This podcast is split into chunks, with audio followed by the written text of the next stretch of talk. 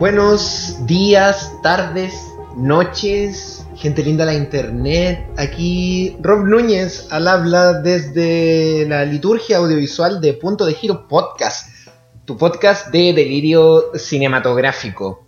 En esta, bueno, como ya han visto en el título, ¿no? En esta edición del programa vamos a concluir lo que empezamos en, la, en, la- en- en el capítulo pasado, eh, repasando eh, lo que son las bases del género de la ciencia ficción, entregándole herramientas analíticas para que puedan eh, disfrutar, desgranar y, ¿por qué no?, eh, utilizarlas también para crear sus propios, sus propios cuentos, guiones, eh, basados en este fructífero género, ¿no? Junto a mí, como todas las semanas, implacable en esta lucha contra el oscurantismo, se encuentra eh, un gran amigo mío que cada día es más grande y más amigo, don Gabriel Alarcón, 3D. ¿Cómo está, guachito? Hola Roberto, ¿cómo estáis? Puta bien, mejor ahora. Ay, qué lindo. Yo aquí también estoy bien, con un hermoso día sobre Santiago. Y. Estoy con guatita llena, corazón contento. Con mis tallarines me ponen feliz. ¿Los tallarines son tu comida favorita? Sí, debo decir que sí. Me, me pierdo con Sí. ellos. De hecho, vamos los miércoles Muy porque bien. los miércoles hacemos tallarines en la casa. Tienen como un. Ahí con la Fran tienen como un menú semanal. Sí. Sí, con los niños hay que hacer eso. No podéis comer lo que se te cante el orto todos los días porque tenéis que darle almuerzo a una hora. Es una prisión esta weá, pues weón. Ahora que lo La pienso. paternidad. weón. Estoy... Pero es como el cautiverio feliz, pues, weón. es, una, es una prisión que te trae muchas alegrías. pues, weón. No, sí, pues, obvio. Estoy diciendo que es como una prisión donde está como en cuarentena. Me siento en Orange, en la tercera temporada de Orange is the New Black, cuando a la Piper le está saliendo todo bien. Tú eres Bueno, Piper. ¿Ya? Tú eres Piper. No, yo creo que yo soy la Baus. Soy, soy como. Soy más rasca. Muy bien. Oye, y en el otro lado de la prisión se encuentra eh, el galán de. El galán del montaje televisivo. El senescal de la publicidad de Sencosud, mi gran amigo Esteban Fon, vieja. ¿Cómo estás? hola Roberto, hola Gabriel, ¿qué tal? Puta, no empezaste con el hola, hola, hola. No, porque es distinto. Un día distinto, como tú decís, un día soleado, un día romántico, un día de amor, fuerte, Oh, la, la. pasión. Por eso esa voz. Muy bien, muy bien. Día de, de espagueti también, igual, tu- igual con mis fideos. Hoy día. Espagueti a la ratatouille. Imagínate, y eso que. ¿Es que- como con verduras? ¿Es como con. ¿Es como la rata, el ratatouille? Claro, el, la Jesús preparó ratatouille, pero lo llevó a, a- a mezclarlo con espagueti y quedó ulala. Ulala. Qué, ri qué buena, loco, qué rico, qué buena idea. man. Que bueno, súper rico. Berenjena, zapallito italiano, tomatito, con base de salsa tomate y espagueti, todo mezclado. Perfecto. Toma. Sí, vi que el, el ratatouille como comerlo solo es como medio fome, weón. Sí, pues que eso eh, hablamos, pues, ¿cachai? Porque de- decíamos, puta, igual es como medio fome que hacer ratatouille solo, pues, weón, ¿cachai? Entonces, como espagueti, la gente se le ocurrió hacerlo con espagueti porque igual- que cachó que también se podía hacer con espagueti. Y quedó bacán, weón. Quedó muy bacán. Qué rico. Qué rico, weón. Oye, el domingo, yo igual comí pasta hoy día. weón. Oh, Ciencia Sí, ficción. hicimos. Ah, Somos las mismas toda personas. una- Toda una simulación. El hombre triplicado. la Matrix. Ay. La Matrix ahorrando terabytes. Ahorrando recursos, weón. Todos van a comer tallarines este fin de semana. ¿No han cachado que pasa eso, no? Como en la vida real, como que pareciera que, que los guionistas de, de la vida como que se van ahorrando recursos y a medida que van pasando como los capítulos y personajes van desapareciendo de escena, aparecen nuevos personajes y algunos son como un copy copy paste con distintos nombres de lo que fue un personaje de años atrás y weá, como que la gente se te repite. Claro. ¿O será que, o será que la gente está igual al final, weón? Oh, puede ser, weón. Qué miedo Bueno, sería. no lo sé. No, no, no hay el espacio para, para debatir Es- sobre es como- la, sim- la es como- simulación, la simulación de la vida. Es como en Resident Evil 4 que el, ese como Oh. campesino que te dice forastero sale como hasta de cárcel hasta como detrás del baño. Se supone que son como de España, y tienen un acento más. Como un mexicano mal hablado, es muy raro. que me da risa ese que ¡Forastero! Y como que. y como que tú estabas ya dentro de un castillo y yo bueno, todavía andaba weyándote. Sí, caballero, deje de huellar si ya avancé. Como, está bien, quiere matarme, sí. eso está bien. Pero ya no soy forastero, weón. Sí, pues ya, ya hace rato, llevo como dos días aquí en esta weá. pues, son, son las 3 de la mañana, caballero. Ya, ya llevo mucho rato acá. Me he echado de gente. Bueno, muchachos, eh, en el capítulo anterior, que para los oyentes que no lo escucharon, eh, los invitamos a que lo, a que lo reversionen. Hicimos una introducción histórica de- del género de la ciencia ficción, su nacimiento en la literatura y cómo las bases de su prehistoria se encuentran incluso en relatos tan antiguos como, el, mito helénico griego, ¿no? Eh, también vimos, eh, repasamos lo que son lo, lo que nosotros hemos considerado en esta pauta, hemos construido, los objetivos de la ciencia ficción, la, la fórmula... eh, Esto obviamente eh, son, son elementos que ustedes, creadores, oyentes, pueden adaptar y malear conforme las ambiciones de sus proyectos, obvio, nada, nada está escrito sobre piedra.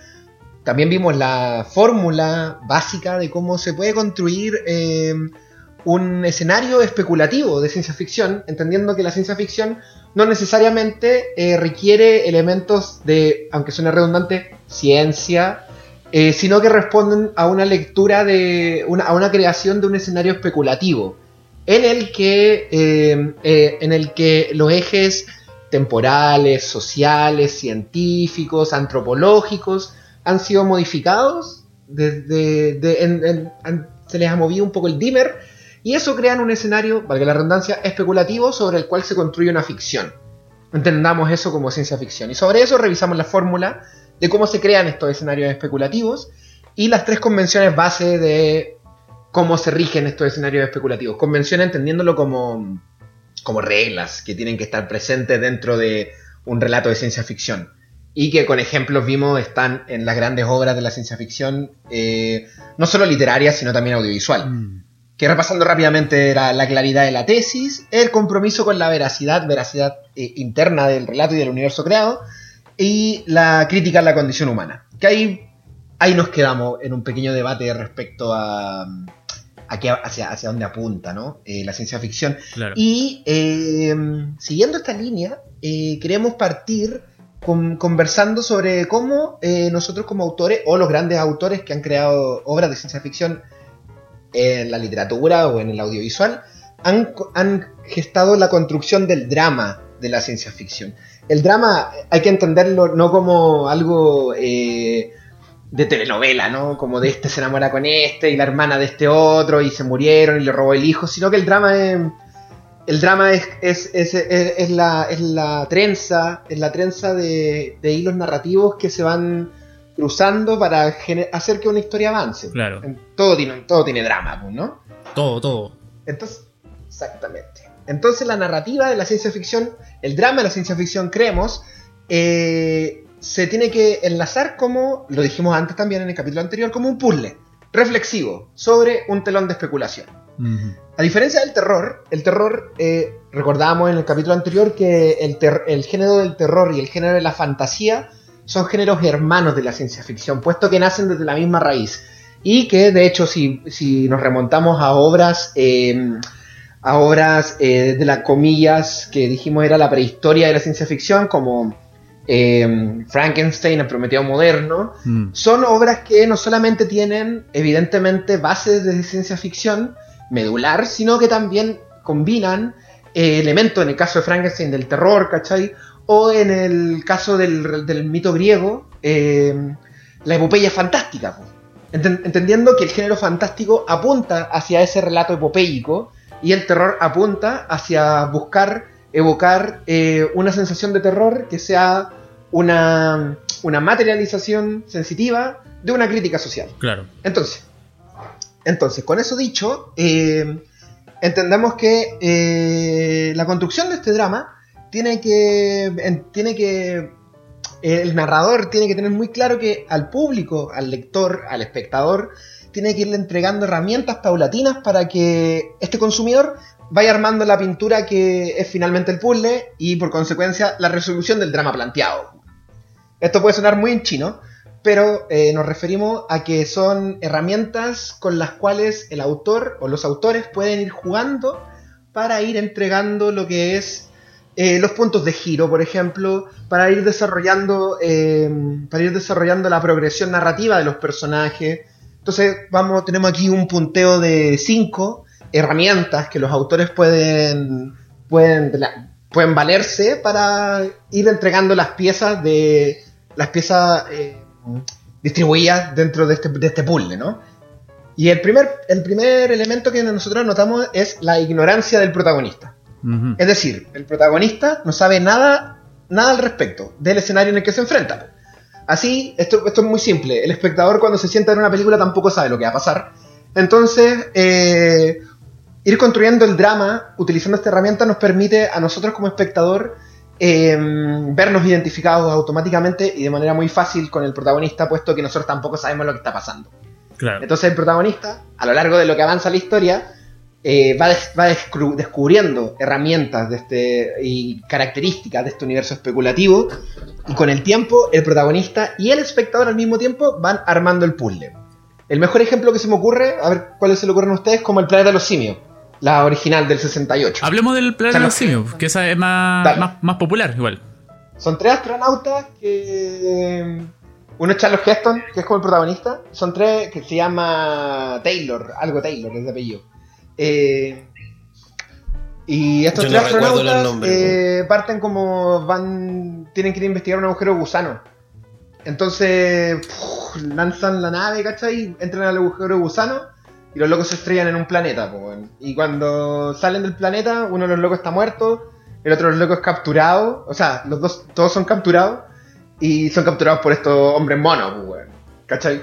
Pero nosotros partimos desde la. Desde la. Lo que nosotros conocemos es que hay tres astronautas que se meten a un agujero de gusano y que llegan a, otra- a un planeta muy extraño, pues, weón. Entendiendo- Claro. Esta película es del 68, pues. Entonces, como que todo el tema de la carrera espacial es algo que está muy en boca de todos, ¿cachai? Y a causa de eso, eh, ahora la que alguien vaya al espacio no es algo que es distinto o ajeno Claro. a nadie. Entonces, pero en esa época, más aún, era como el trending topic, ¿cachai? De los 60, la carrera espacial, pues. Entonces, eh, estos locos en ese escenario, ¿cachai?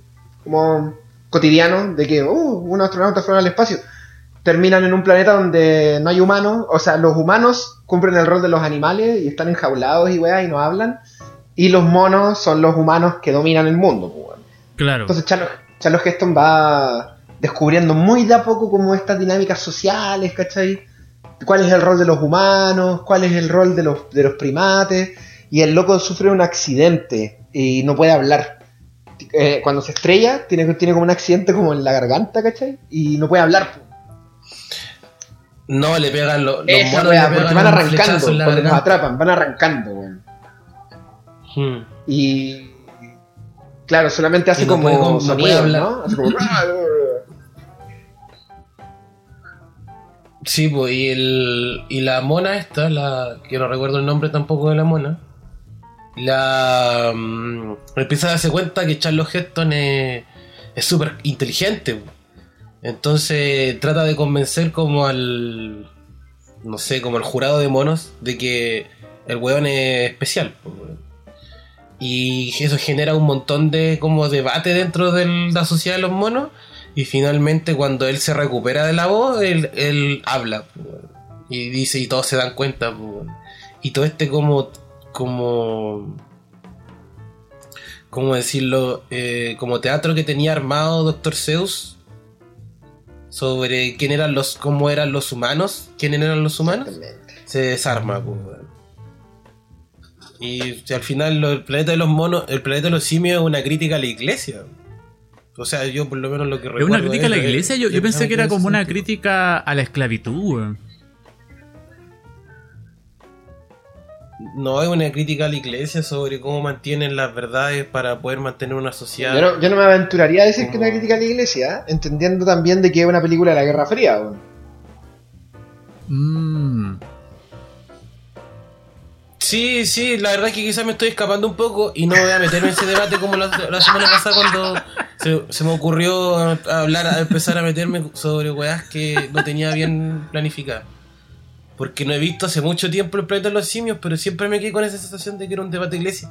Pero sí me atrevo a decir que un debate es, eh, es una, una wea que va muy crítica sobre a cómo se esconden y se hablan sobre eh, ciertas situaciones o, o, o- o verdades que se controlan para Claro. el Control, del- control de la información. weón. Claro. Claro, que pueden ser los Sí, medios, la puede ser, como decís tú, la iglesia, puede ser un estado como en 1984. Claro. Porque te acordáis Sí. que hay una zona que es como la zona prohibida, que es donde los monos no pueden ir. Pues, Sí, po. Charles Heston finalmente va y descubre, a causa de eso, de que antes el mundo era los humanos, porque encuentra una muñeca. Pues, Tú estás loco. Hmm. Encuentra una, mu- Sí. una muñeca que habla, de hecho. Y eso es como lo que lo que hace que, que la niña esta, Nova, no, eh, Cira, se llama Cira. la mona. La, la mona científica, como que, que para la cagada, como, oh, los humanos antes eran inteligentes, ¿qué les pasó? En fin, eh, el punto es que Charles Heston entra a este mundo to- totalmente ignorante, po, igual que como se sienta el No cacha nada. ¿cachai? Claro. Y, a- y gracias a, ese, a esa herramienta, ¿cachai? Eh, Rod Sterling, el guionista, uno de los guionistas, nos va dando como. Nos va construyendo el puzzle de lo que es el planeta de los simios, pues, ¿cachai? Otra herramienta que tenemos eh, es Ah, el soporte tecnológico. Quizás puede ser como lo más que vinculamos más rápidamente como a la ciencia ficción, ¿cachai? Que es la utilización de herramientas tecnológicas para ir entregando información que hacen avanzar la, trama, pues, o, va- o hacen torcer la trama, ¿cachai? Como, no sé, pues te acordáis, Blade Runner está cuando eh, Deckard va revisando estas imágenes con esta, este dispositivo extraño que les va haciendo como zoom, zoom, zoom, zoom, y se van como, el one va desarrollando el, el caso, el caso a través de, estos dispositivos, pues, bueno. Claro. Los dispositivos están a favor de la trama, pues, bueno, así como la ignorancia de Charles Heston está a favor de la trama en Planeta de los Simios, en este caso los dispositivos tecnológicos del universo están a favor de la trama, pues, bueno. Claro. Como O sea, e- ese dispositivo si no está, no cachamos ni mierda lo que pasa pues, weón, en, la, en la película. Es como, es como el, el holograma del, del doctor en Yo Robot, que, es el que Puta, tiene weón. Will Smith. Viste yo robot de nuevo. Quería, quería volver a Yo Robot. No podéis decir el holograma de la princesa Leia, weón. Tenéis que decir el holograma de yo robot. En todo caso, pues. Sí, es que aparte también va de lado con la ignorancia, po, porque porque Will Smith no calla ni una, po, está más perdido que la mierda. Otro elemento, el tercer, la tercera herramienta que tenemos es la incredulidad de las fuerzas en oposición. Aquí quizá tenemos que tenernos a explicar eh, algo que es básico en el guion, que los guiones avanzan a través del choque de fuerzas en oposición. Es decir, hay, un, hay dos o más fuerzas que están en un choque de intenciones y que a causa de ese choque de intenciones que tienen que ser opuestas, la trama va avanzando. Esteban quiere azúcar, pero Gabriel no quiere dar su azúcar. Entonces hay un choque de intenciones y gracias a eso va avanzando la trama. Y desde, esa, desde ese entendimiento se va desgranando lo que son las escenas, cuando las escenas funcionan o no funcionan, es cuando el- este choque de este choque de fuerzas, ¿cierto? Como que es efectivo o no, hay un balance entre las fuerzas, es, es toda una mecánica muy básica del guion, pero que aquí eh, se aplica en que esta- una de estas fuerzas en oposición tiene que ser incrédula respecto al escenario especulativo, es decir, tiene que no creer que lo que está pasando está pasando, pues. Protagonista o antagonista no cree la veracidad del escenario especulativo en el que, en el, el que ha sido planteado, pues. Y a causa de esto se profundizan las contradicciones del relato.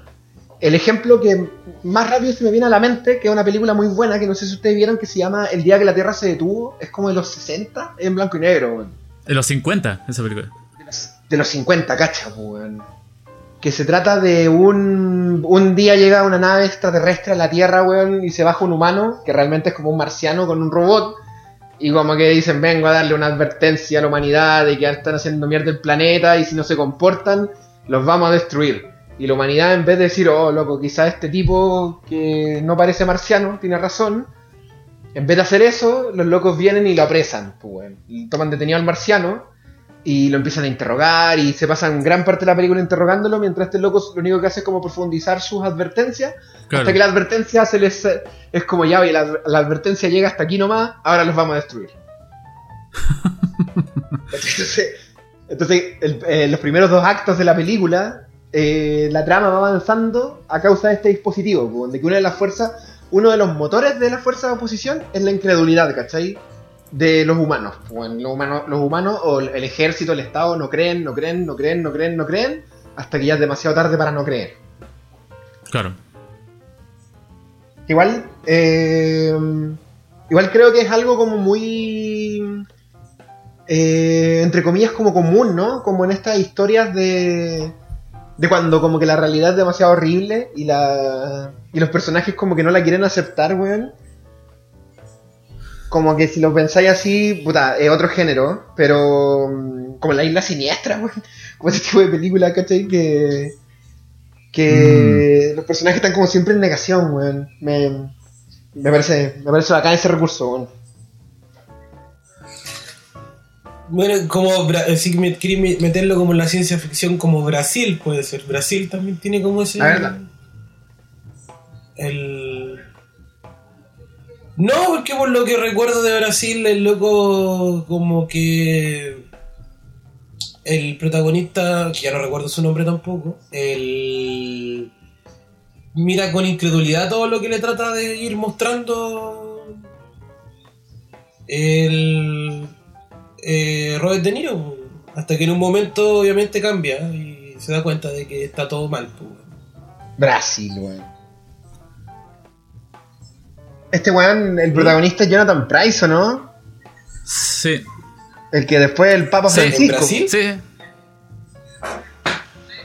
Sí, pues él. Oh, Jonathan Price, el de Brasil. Wow, mira, Sí, ¿no? ¿no? tenía idea, man. O sea, sé que vi Brasil hace tanto tiempo que. que. que se me había olvidado Jonathan Price quién era Jonathan Price. harto más joven ahí, weón. Es que tiene cara de, tiene cara de verno. Está re joven, Jonathan Price, po, weón. le acabo de ver un. puse un póster y. Sí, quizá envejeció más de lo que envejeció realmente, weón. Pero tiene cara de Jonathan Price, pues, weón. Claro, pero Jona- eh, claro, este, es que Jonathan Price es como este, como burócrata del. Ya no recuerdo si era como un, un burócrata de la policía, pero pertenecía como un órgano del, de la sociedad y al principio como que bien incrédulo de, la, de lo que eh, está investigando. Como que no cree que es posible hasta que empieza a caer prisionero de todo esto y finalmente ya se pasa para el otro lado pues, y, se- revela y finalmente cae preso. Y por ejemplo, estaba pensando también, ¿no? Eh, eh, no sé si igual funcionaría, pero como ustedes vieron Hombre mirando al sudeste, Eh, sí, pues, weón. ahí por ejemplo, el, claro, el, el, el- el extraterrestre, este, el Rantés, el que dice que el bueno es extraterrestre y toda la weá. Esa es K-Pax. K-Pax, ¿o no? Eh, sí, uy, ese, hay un buen culebrón sobre eso, pues. weón.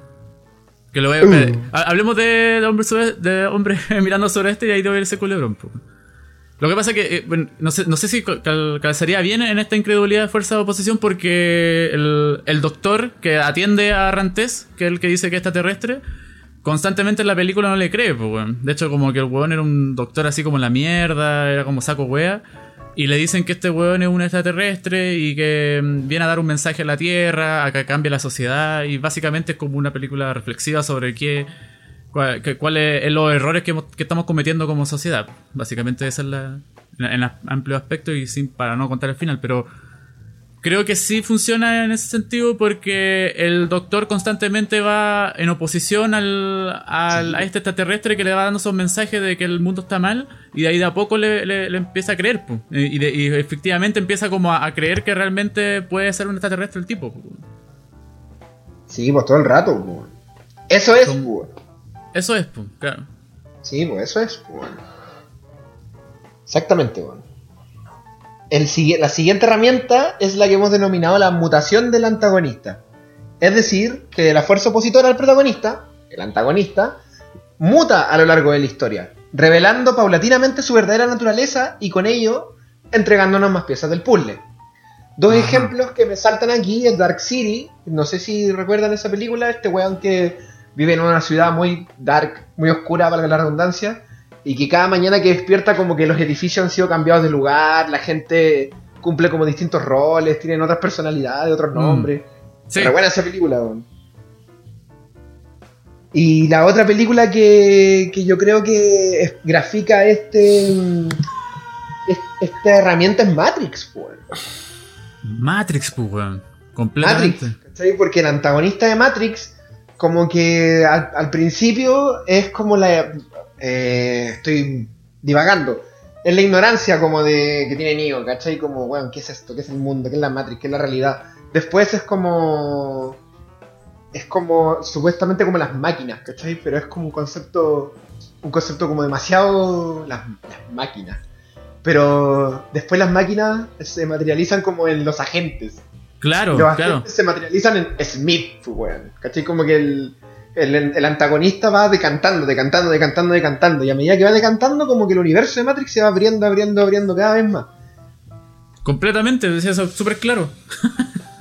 Sí, pues. Y bueno, y si lo miráis a lo largo de la saga, la, la, la lógica se va cumpliendo, pues, bueno. A pesar de que nos gusten o no nos gusten las, las demás películas, pero esa lógica se va se sigue ejecutando, ¿cachai? A lo largo de toda la trilogía, pues.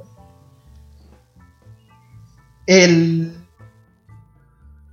Bueno, Star Wars Sí, también po. tiene harto Sí, de eso. po, weón.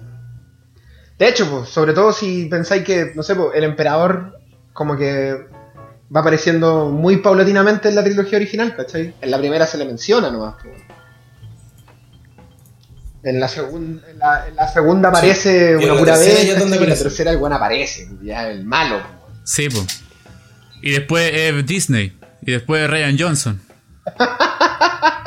Y después vuelve a aparecer el emperador, pues, como que, Claro. sí, pues. Como que, que venga el viejo nomás, pues, aprovechemos que está vivo. Te imaginé así como con la, la voz de. de Don Francisco y dice: ¡Que venga el viejo! ¡Que entre el emperador! La quinta herramienta con la que podemos armar el drama del relato de ciencia ficción es una herramienta que dentro de todo igual se puede aplicar a otros géneros como puede ser una película de acción, pues en fin, es un dispositivo es un dispositivo narrativo que realmente encaja en varios géneros y subgéneros de, del, del guion, pero que el- decidí mencionarlo, mencionarlo aquí en la ciencia ficción ya que estamos, que es el que se le llama la bomba de tiempo, ¿no? Claro. que el- la bomba de tiempo probablemente se explica por sí misma, pero implica de que los protagonistas o el protagonista tiene una urgencia vital de realizar y de cumplir un objetivo en un determinado tiempo eh, y que cuando se le acabe este tiempo lo que va a ocurrir es catastrófico e irreversible. El ejemplo más simple que podemos que se me ocurre aquí es volver al futuro, la primera, Claro. que el loco tiene que hacer que su familia, se- que su papá y su mamá como que se enamoren antes de tal día, porque si no, él y sus hermanos desaparecen. Claro. ¿Cachai? Entonces ahí está instalada la bomba de tiempo y a través de esa bomba de tiempo...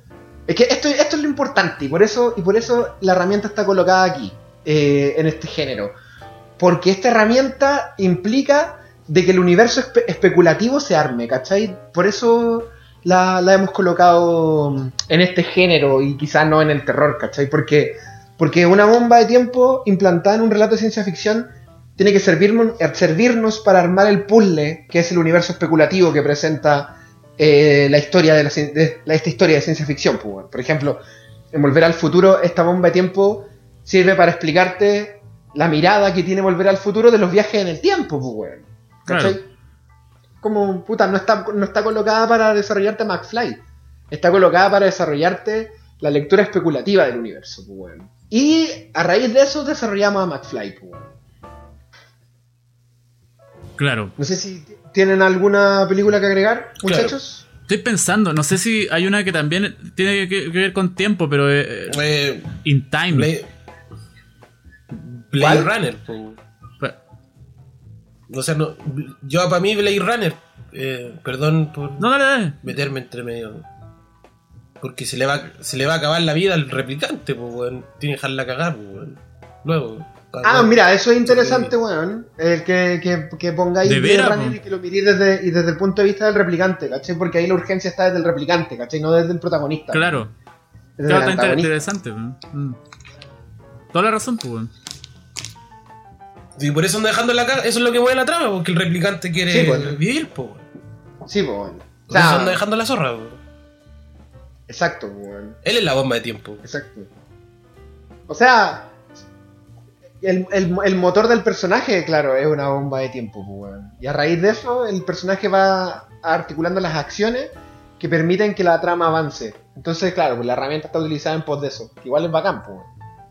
Como el ejercicio inverso a volver al futuro. Claro. Sí, buena, weón. Buena Blade Runner.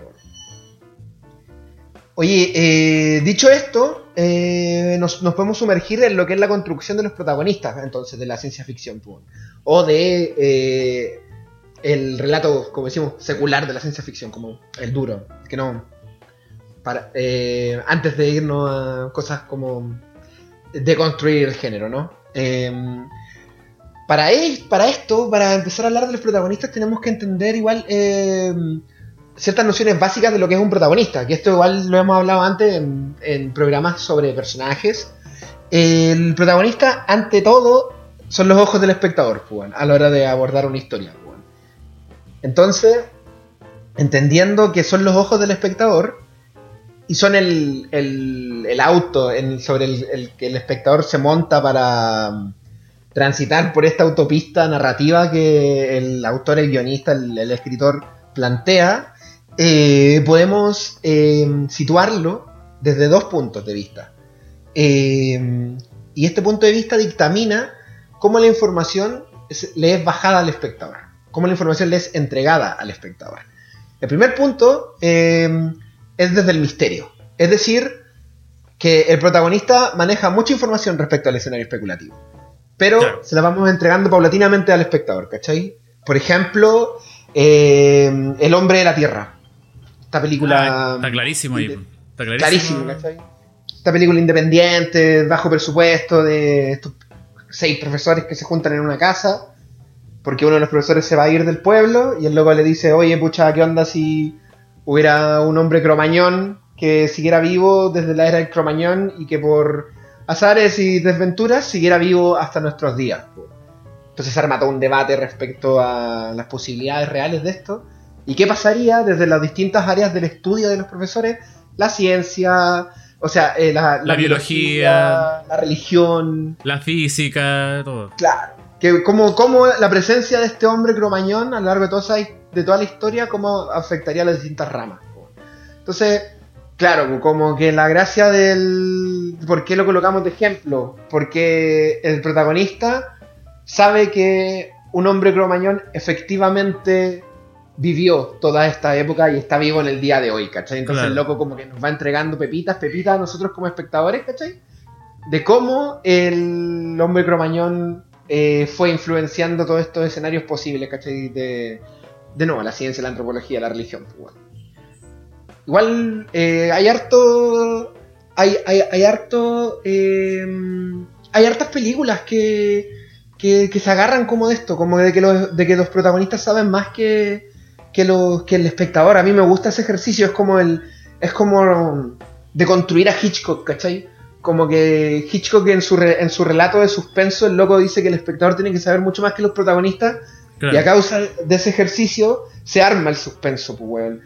Pero como que siento que la ciencia ficción te permite que el protagonista, el, el espectador no sepa un carajo y que los protagonistas sepan mucho y que ese choque de informaciones, ¿cachai? y el, y el juego ahí eh, viene en cómo tú vas distribuyendo esa información, hacen de que el espectador como que se fascine con la wea. Es como lo que pasa en Star Wars, ¿cachai? Cuando Luke eh, va y conoce a Obi-Wan, ¿cachai? Y como que Obi-Wan empiezan a hablar de las guerras clon y hay todo un... y de la fuerza. Hay como todo un universo que, que ya pasó, pues, weón, ¿cachai? Hay Claro. toda una historia que ya ocurrió y que nosotros como espectadores no tenemos pico idea de qué ha pasado, ¿cachai? Y todo se habla como Luke y Obi-Wan saben que ocurrieron las guerras clon y que existían los caballeros Jedi, ¿cachai? Y toda esta weá fantabulosa antes de que de los tiempos oscuros del imperio, pues, weón.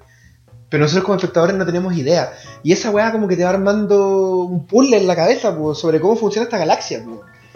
Entonces, a mí creo que es un- una posición desde la cual se posiciona, para que la redundancia, a los protagonistas muy interesante para como jugar en un en una danza seductora, ¿cachai? Con el espectador. Y cada paso de esa danza de seducción es información pues, sobre el universo. Pero información entregada así como, como con migajitas a los Hansel y Gretel, ¿cachai? Claro. Sé qué piensa usted, Gabriel, Esteban. Dale tú, Esteban. No, que estaba pensando, ver. Que date, me metí así como. Entonces, dale tú. No, no, pero da- dale nomás. No, dale nomás, que que no, no tengo nada, que decir tampoco. No, tampoco. por, por eso, dale, dale, nomás pelado. Bueno, la- el otro punto desde el, desde el cual el, el protagonista, podemos situar a nuestro protagonista es desde, desde el descubrimiento, pues, que esto va muy de la mano con la herramienta que utilizamos antes de la ignorancia del protagonista. ¿Cachai? Que es, el, que es que el protagonista, junto con el espectador, va descubriendo eh, el universo y sus reglas a medida que se va desarrollando la trama. Entonces aquí Claro. tenemos Dark City, tenemos Matrix, y tenemos toda esta... mm, estas historias más de pus- más de más de caso, ¿cachai? Eh, como puta, como los ejemplos que puse, po. que si se dan cuenta Matrix y Dark City como que utilizan herramientas distintas para para hacer que avance la trama, pero los protagonistas están colocados desde el mismo punto, ¿cachai? Claro. Eh, ahora, Claro. con eso claro, eh, tenemos que entender, con eso claro, también tenemos que entender cómo es el desarrollo de los personajes en una estructura global de guion. Esto, esto eh, aplica a cualquier tipo de historia, una comedia, un drama romántico, una película bélica. El desarrollo de los personajes, que esto lo vimos capítulos anteriores en el siglo pasado, cuando hicimos un capítulo con el Leo sobre la tridimensionalidad de los personajes, eh, que se trataba de, mm, de cómo, vale la redundancia, los personajes se desarrollan. Y ese desarrollo está dictaminado por una mm, fórmula matemática, si se le quiere decir muy simple, que es la motivación de los personajes más las decisiones de los personajes por sus las dificultades. Y eso nos da como resultado el desarrollo del personaje. Puede, puede sonar medio a chino, pero realmente súper eh, simple. Y ya que habíamos hablado de eh, El planeta de los simios, eh, aquí lo desglosé con el protagonista del planeta de los simios. Que se llama George Taylor. Ahí está el nombre del culiado, de Charles Heston. Eh, Mira, yo, me acordaba que no era me Taylor, acordaba que se llamaba porque- así, güey. Porque así se llama el apellido del baterista de Queen, weón. Entonces, como que siempre lo vinculé con el baterista de Queen, nada que ver la weón. Eh, entonces, George, George Mm. Taylor, primero, eh, como dijimos, motivaciones más decisiones por dificultades o contradicciones. Entonces, las motivaciones de George Taylor. George Taylor des- eh, se encuentra aquí en este escenario. El escenario especulativo es que el weón llegó a un planeta en el que el- monos humanoides los persiguen y se los quieren pitear. Es el escenario especulativo en el que se mueve. Entonces, George Taylor, decidido a descubrir la verdad. Esa es su motivación. El weón quiere saber qué está pasando y, si se puede, devolverse a su planeta. pues, weón. Decidido a descubrir la verdad, entabla Claro. eh, lazos con los monos que muestran interés en él y se aprovecha de esto para obtener información. Entonces, esas son sus decisiones, ¿cachai? El loco decide Claro. aprovechar esta situación para entablar lazos y cachar qué está pasando y entender la weá y, y, y con esa información poder, puta, si se puede, devolverse a su planeta. weón. Entonces tenemos motivaciones más decisiones. ¿Y cuáles son las dificultades y contradicciones a las que se va a enfrentar George Taylor en este escenario? Que eh, se enfrenta, ¿cachai? a que la sociedad en la que vive es una sociedad esclavista regida por los monos. Resultado del actuar humano. Y si te das cuenta, aquí te resumí toda la película y todo el desarrollo del personaje.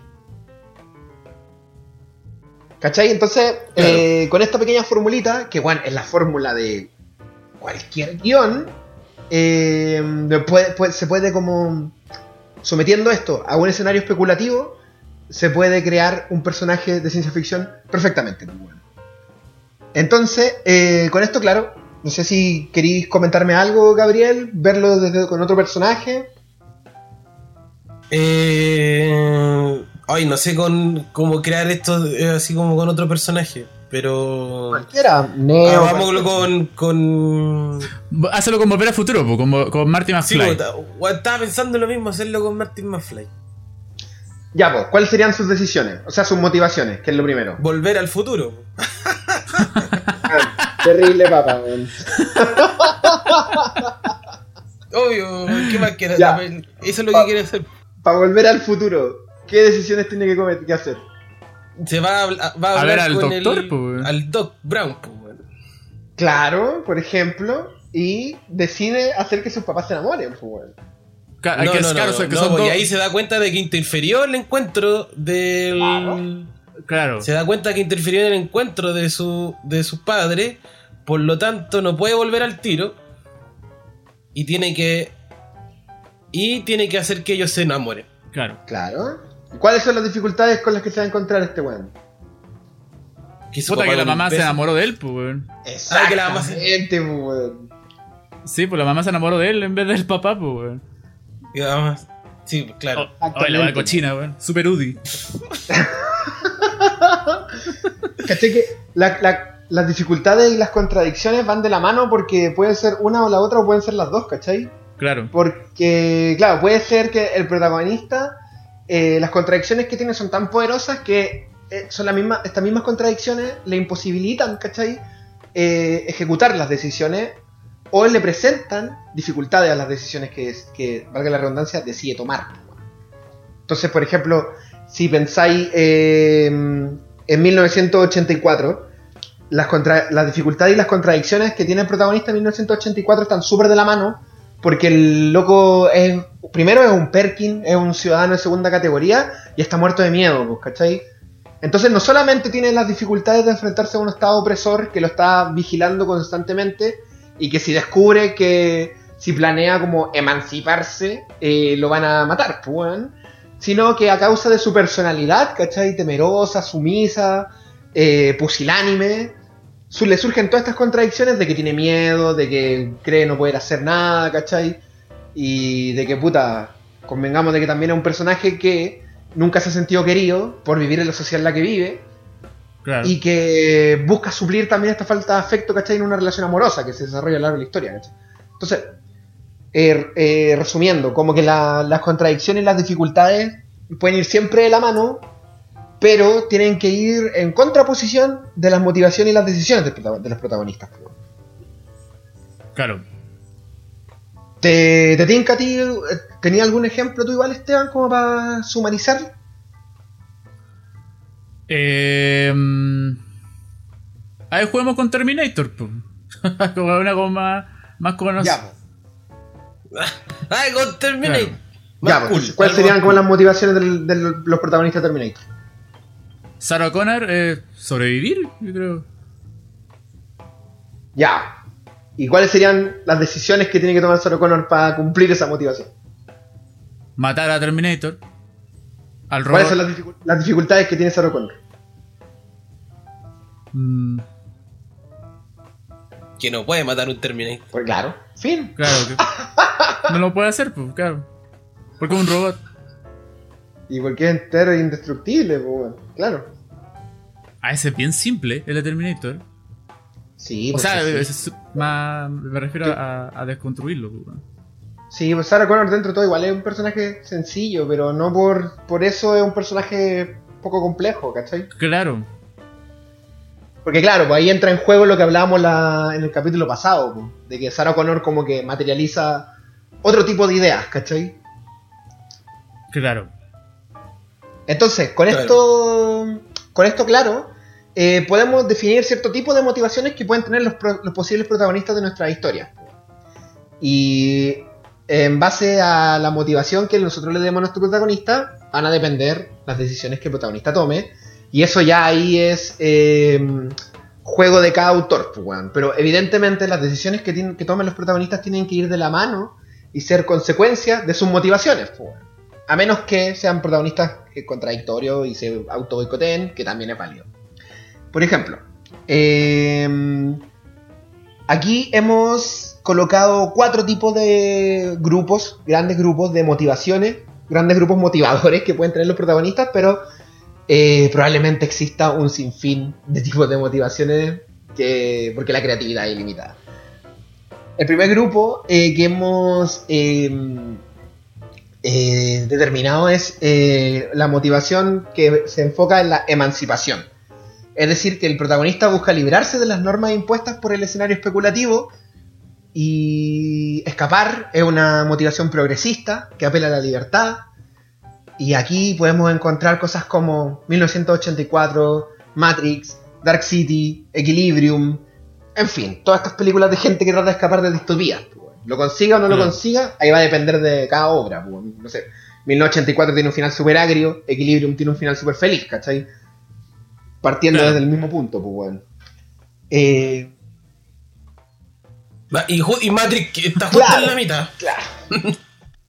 Queda. Queda como, ay, ¿qué pasó?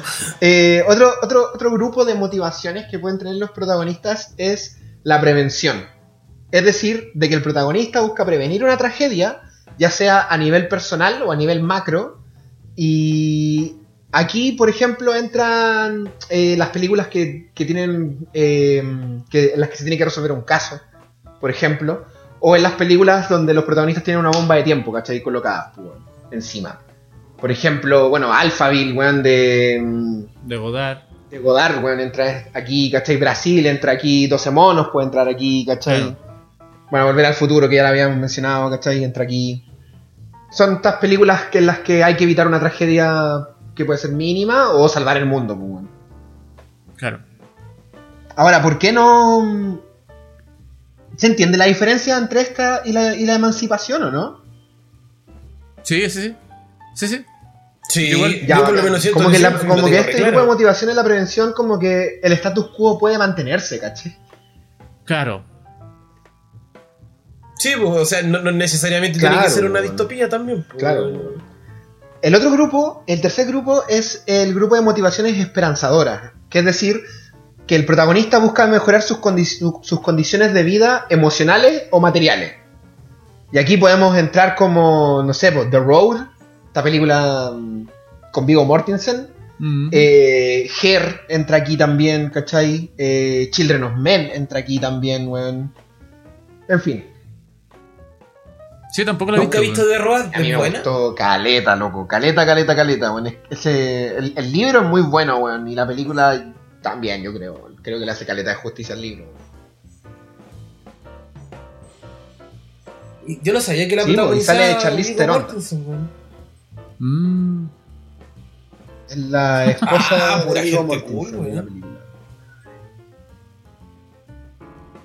Yo igual la voy a buscar, weón. Es palpico la película, weón. Es terrible buena, weón. ¿Cachai de qué se trata o no? No, yo no sé, no, no la cacho. eh, Weón, en el mundo se acabó la comida.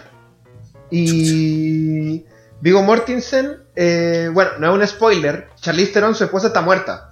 Ya. Eh, entonces la película como que sale en flashback, ¿cachai? Y bueno, entonces Vigo Mortensen se queda solo con su hijo eh, y van como por una por un camino. Van deambulando por este mundo sin comida, pues. El tema es que se acabó la comida, pues, Esteban. pues. Entonces, ¿qué hay? Pero siguen habiendo humanos, pues. Entonces la gente se vuelve caníbal, pues. Claro. Entonces este weón va con su niño arrancando en este mundo lleno de caníbales, pues, en que la gente se casa, entre se casa de cacería, se, se persiguen para matarse y comerse, pues, weón. Es terrible, weón. Oh, la voy a bajar. Al toque. Yo lo único que recuerdo es que hay una escena donde, o sea, no es que recuerdo, es que me acuerdo que me mostraron un pedazo donde sale una Coca-Cola. Donde Viggo Mortensen Sí, weón, es bacán Coca-Cola. ese momento, weón. Es re buena esa peli, weón. No la he visto. Pero no sé por qué la. El póster era toda raja, me acuerdo. Era así como. El loco con el niño como por el Sí, po. camino. no, es bacán. Es bacán, bacán, bacán esa película. Y claro, pues él con. ¿Por qué, por qué las motivaciones del personaje están aquí, caché? Porque evidentemente él trata de, de que las condiciones materiales de vida de su hijo no empeoren, pues, que ya son bastante malas, pues. ¿Cachai? Y bueno, eh, en la otra esquina está Ger, que es como este loco que mm, carente de amor y que busca mejorar sus condiciones de vida emocionales Claro. a, tra- a través de, de todo este puzzle de ciencia ficción que nos plantea la película. Muy bueno. Ah, Ese, ese es bien clarito, po. bien clarito con la esperanza. Claro. Children of Men creo que también como que grafica, grafica bien este punto. Claro. Eh, y el último grupo de tipo de motivaciones de los personajes, de nuevo, aquí pueden ser infinidad de motivaciones, estos son grupos generalizados, globales, desde los cuales uno puede extraer ¿cachai? ideas para instalarle a los personajes que uno mismo cree, ¿no? Es eh, la motivación que apela a la intros- introspección. Es decir, que el protagonista busca reflexionar sobre su condición dentro del escenario especulativo propuesto y así resolver sus propias interrogantes y pulir sus contradicciones. Esto puede ser un poco pelacable, pero no es tan pelacable, porque aquí entra, por ejemplo, la motivación de la película que citamos anteriormente, El hombre de la Tierra. Claro. ¿Cachai? ¿Por qué, qué motiva a este weón, a, a este profesor a tener toda la conversación que tiene con sus colegas, ¿cachai? Mm. O no sé si vieron esa una película bacán que se llama Moon. Es súper buena esa, weón. No he visto Moon, weón. Puta la weá, por la concha de tu madre, weón. Weón, Moon es mortal, loco. Es una película de que no sé, 2008, debe ser 2009. Sí, más o menos. Más o Y menos. la, la protagoniza Sam Rockwell, weón. El loco que se ganó el Oscar hace no, muy, no mucho tiempo, weón. Y es solo él en la película, weón. Sí, pues es un loco que trabaja en la luna. eh, como Tiene como un tractor, una weá Tiene una. Sí. Como un transporte en la luna. Como que la luna, hay bases en la luna. Entonces el loco va con este tractor en la luna como. uh, así como en su rutina. Y el loco habla con su computadora. Que la computadora es Kane Spacey. Y va teniendo como reflexiones sobre su vida y la wea. Puta, para no contarte de qué se trata la película. Básicamente se trata de eso. Y No, pero es muy bacán. y en un momento la computadora se lo trata de violar. Me dice, ¿eres menor de edad, Sam Rockwell? No. claro. Déjame tocar tu pene. Entonces, claro, pues, coloca tu pene sobre, sobre mi, mi panel. Entonces, eh, bueno, eso, esos son como ejemplos de, de donde la, la motivación que empuja a los protagonistas son motivaciones como de introspección, ¿cachai? Como de pulir sus propias contradicciones como individuos, ¿cachai? Hay una que Eh, también es, es bien clara también, pues en ese sentido. quizá, que es, eh, no si sé, quizá los relatos más lindos ¿Ceguera? de ahí, creo yo. Que está Ah, basado sí. en el libro de no. Saramago, de Ensayo sobre la ceguera. Si, Claro, güey. Siguera no es de. Del de Ciudad de Dios, ¿cómo se llama? ¡Ay! Sí. Ah, El- se me olvidó. Ya, el, el. Me- Meirelles. Meirelles, ahí está. Fernando Meirelles. Blinded se llama. En inglés. pues, Sí, ceguera. pues. Ceguera, pues en inglés. pues, Buena. De- eh, Ceguera. ceguera. A ciegas en español. En, A ciegas. en español chileno. A ver, No ¿por qué, por, por qué decís tú esta peli, Fon? Ah, bueno, eh, para. No, no voy a contar el, el- final, obviamente, voy a contar más o menos de qué se trata la película. Pues, se trata de, de que en el mundo hay una pandemia. Guay, spoiler. Hay una pandemia donde la gente se empieza a quedar ciega. ¿Cachai? Y. mm, Y no se sabe por qué. No se sabe por qué la gente se empieza a quedar ciega, pues, bueno. Entonces, el gobierno no sabe qué qué hacer. Entonces, eh, lo que hace, como no, no- no saben cómo controlar esta ceguera, agarran a toda la gente que está, que está ciega y la, la encierra en un como un estilo de galpón o, pueblo, no recuerdo muy bien, pero era la cosa que era como un galpón enorme, donde encierra a todos los ciegos, ¿cachai? para ver qué onda, qué pasa mientras pasa esta pandemia pues, de los ciegos. ¿cachai? Y mm, en este galpón o en este sector donde están ubicados todos los ciegos, eh, se empieza a hacer como una mini sociedad, ¿cachai? Donde hay algunos que empiezan a administrar lo que es la comida, están lo- los que se roban la comida y se hace como un estilo de, de relación y lucha de, de sectores, pues, que más o menos como al, al final, eh, eh, basado obviamente en el libro de Saramago, es una reflexión sobre lo que es la lucha de clases y, tiene una- un constructo más político incluso. Pero eh, basándonos en la película, eh, aparece un personaje, un personaje principal que es la, la Julianne Moore, que ella curiosamente no es ciega, se hace pasar por ciega. Entonces, todos estamos viendo la película a través de los puntos de vista de ella, ¿cachai? Y va analizando cómo, cómo se va comportando la sociedad ciega, ¿cachai? Entonces, al final, igual es una. La película completa es una reflexión de qué es lo que realmente tú necesitas para vivir, pues. Porque siendo ciego, tú no, se empieza como a construir nuevamente una nueva sociedad, ¿cachai? Es bien interesante la, la película en ese sentido, en ese, en ese punto. Porque al final igual la calza perfectamente de cómo estamos hoy en día, pues, weón, ¿qué, qué es lo que realmente necesitamos para vivir. ¿cachai? Cuático. Sí, es mortal esa peli, weón.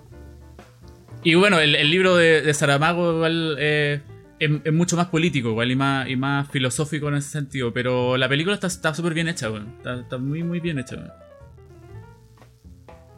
Mortal, weón. La protagoniza Julian Moore, sí, sí, sí lo dijiste. Sí. De Julian Moore. Buena. Oye, dicho esto, eh, eh, sumarizando, así eh, creemos que, mm, que se pueden ir, pueden ir construyendo los protagonistas de la ciencia ficción, ¿no? Eh, vimos desde qué, desde qué punto situar cómo el protagonista entrega la información al espectador. Dimos una pequeña fórmula de cómo se gesta el desarrollo dramático de los protagonistas. Motivación, más decisiones por dificultades y contradicciones. Y vimos un pequeño grupo de cómo, desde dónde pueden surgir esas motivaciones, cuáles pueden ser las intenciones de esas motivaciones. Eh, dicho eso, vamos a hablar de los otros eh, protagonistas de, de este de Punto de Giro Podcast, ¿no? Que es nuestro querido público, eh, que nos dejaron unos comentarios en el, en el capítulo anterior y los vamos a proceder a saludar.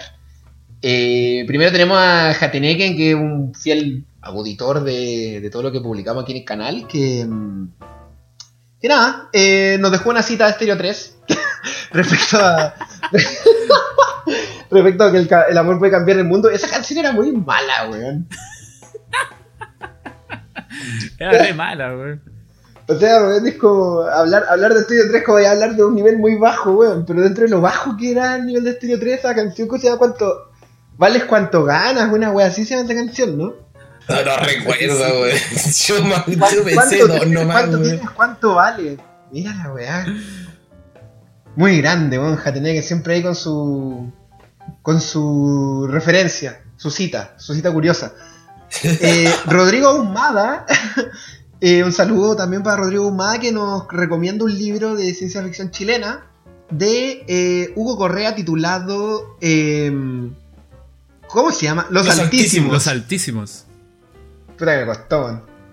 Eh, weón. yo no lo cachaba. Weón. Yo tampoco lo, había- lo dejé anotado, de hecho, para buscarlo, weón.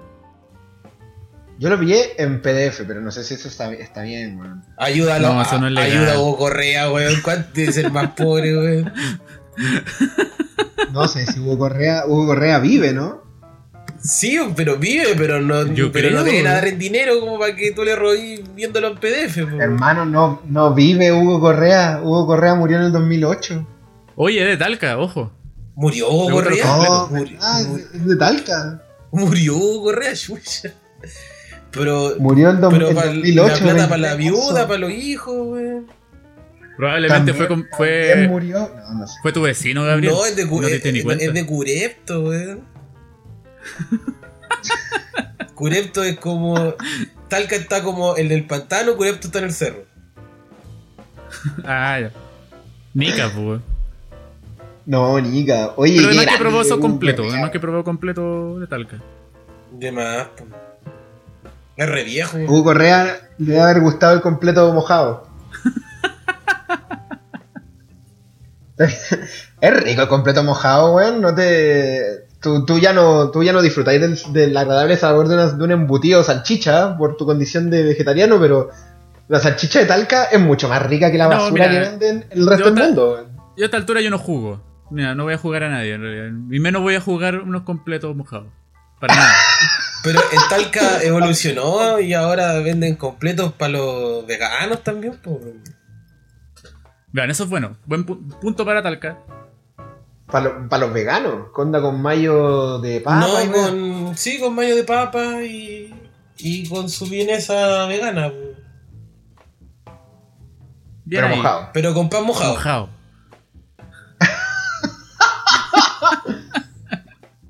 Oye, bueno, eh, entonces eh, extendemos la recomendación de Rodrigo Humada, de los altísimos, del, del gran maulino Hugo Correa. Y eh, Kiv, otro amigo ya, un clásico aquí en Punto de Giro, nos dejó un extenso texto que eh, primero se, desglosa de forma epistolar. Kiv es un, es un comunicador. Antes que todo, es un comunicador. Y lo primero que nos, nos entrega es una recomendación también de otra película que se llama La Antena, eh, una ciencia ficción latinoamericana, en la cual, eh, qué loco, yo quedé súper... Me, me llamó mucho la atención el cómo nos contó la película, weón. Sí, weón. De hecho, yo esa película yo la, la tengo, weón, pero nunca la he visto. O sea, la tengo, la bajé hace que atleta, weón. Pero nunca la vi. Ahora la voy a ver. Buen, buen día para verla. Es como se, nos contaba nos contaba Kip que es una película donde la gente como que se ha quedado sin voz. Claro.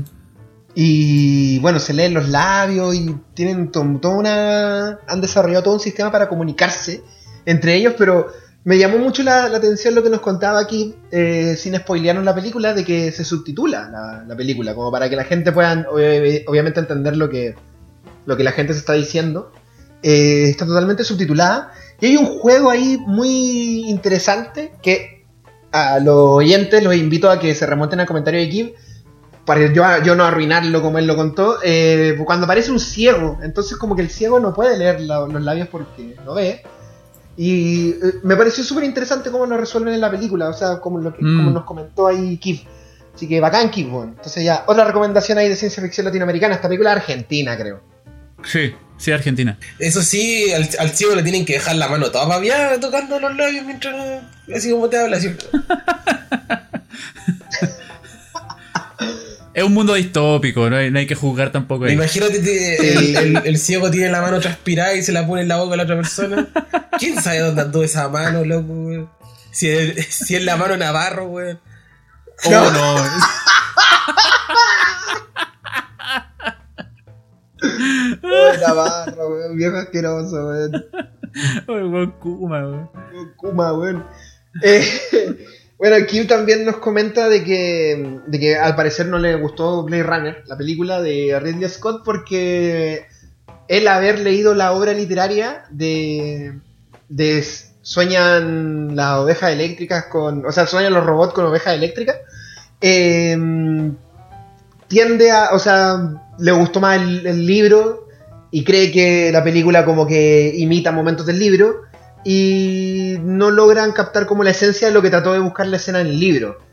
A mí me ha pasado un montón esto, weón, con también cosas que he visto adaptadas, llevadas a la pantalla, weón. Mm. Sí, es, es bien, Eh. bien recurrente, la verdad. Sí, weón. Creo que, por lo menos a mí, a mí me... lo- intento hacerlo, como lo, conversamos a micrófono cerrado, intento no, no, comp- no comparar las adaptaciones versus, versus las obras literarias, pero es difícil, weón. El, el Esteban estaba difícil, súper enojado, eso sí, con la. Sí, no, No, es- no le pueden tocar Esteban es un, es un puritano. ¿Cómo es posible que Es un es puritano. No, es que, es, es que lo- yo tengo una postura igual de que hay que tratar de, de separarlo, pues, weón, porque son obras distintas, ¿cachai? Y obviamente uno va a, va, va a encontrar contradicciones y hay cosas que en uno no te va a gustar, pero pero hay que, hay que aceptarlo como obra distinta igual, pues, como por ejemplo El Resplandor, pues, ¿cachai? También hay que. obviamente hay cosas que van a, se van a inventar en la película y que en el, libro no, no estaban, porque probablemente en el libro no funcionan como en cine y viceversa. Pues, weón. Por eso que es, un, trabajo igual que, que hay que ser más. no, no hay que ser tan riguroso en ese sentido, ¿cachai? A, Yo a sí eso me- voy, ¿cachai? Me, me sumo a lo que dice Kid de que quizás el romance de Deckard eh, está un- no sé si está muy bien construido, weón. Bueno, sí, pues ahí yo igual estoy de acuerdo porque estamos en Hollywood igual, pues bueno, o sea, el amor heterosexual era, es bien popular en los 80 y, y obviamente... Sí, y todavía.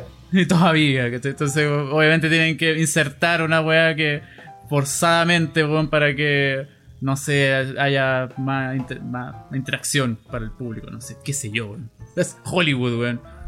¿Qué- qué Alguien siempre tiene que comerse a alguien, pues. weón. Claro, weón, ¿cachai? Pero estoy de acuerdo, sí, es raro, ¿cachai? Esa- ese romance, pero bueno, weón.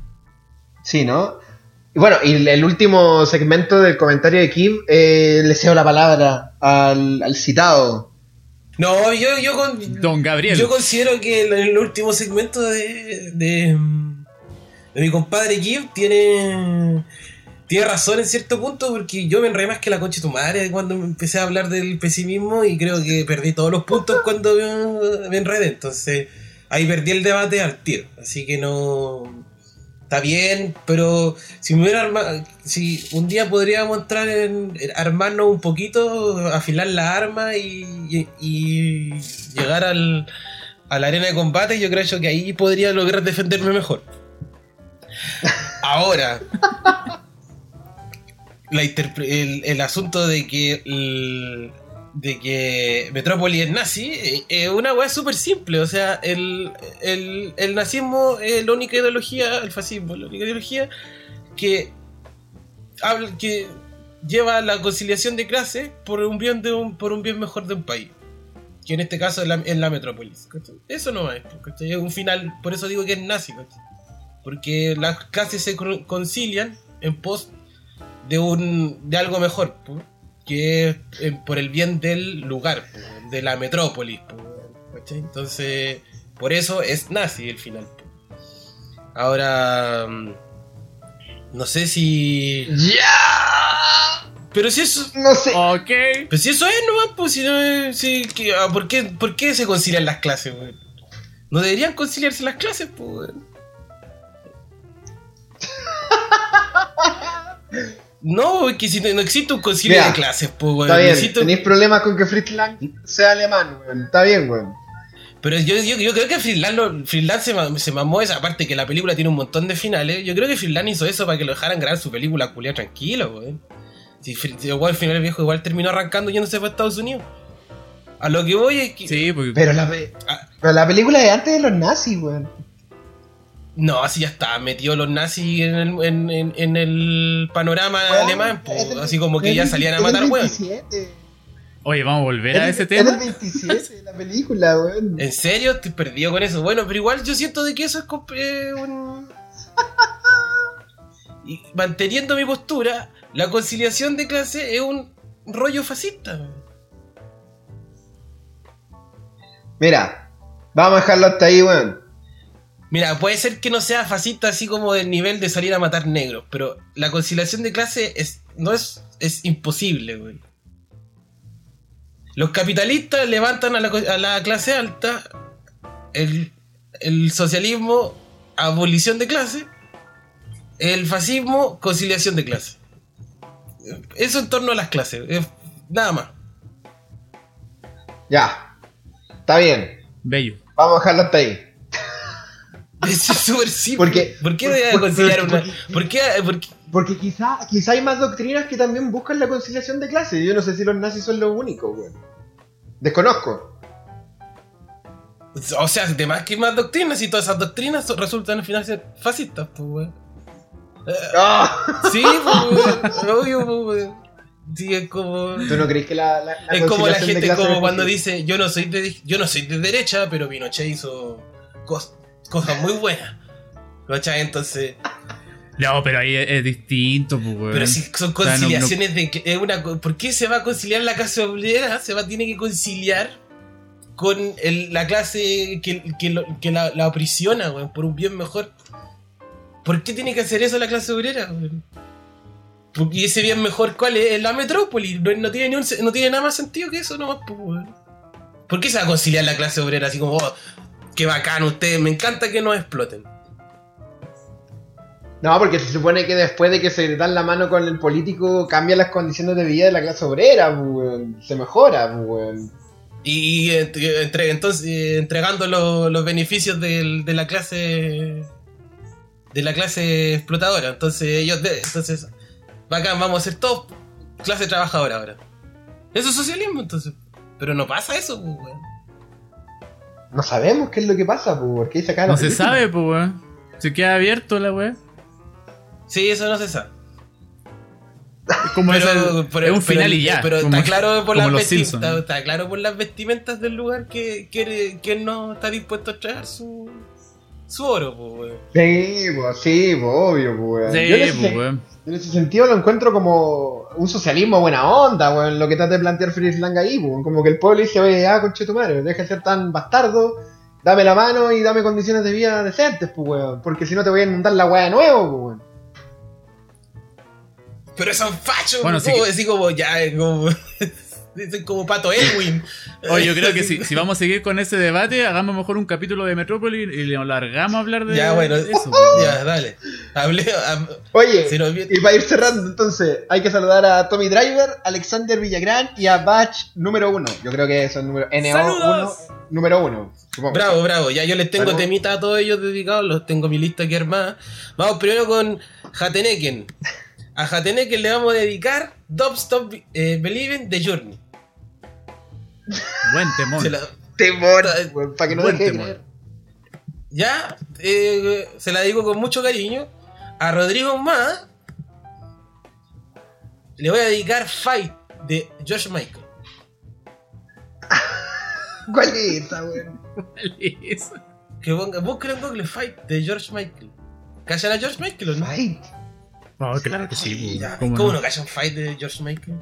Fate. Fate. Fate, Ah, Fate. Weón, no. Five. pero ya cara, cara be nice. Esa, Nice, perdón por decirlo mal.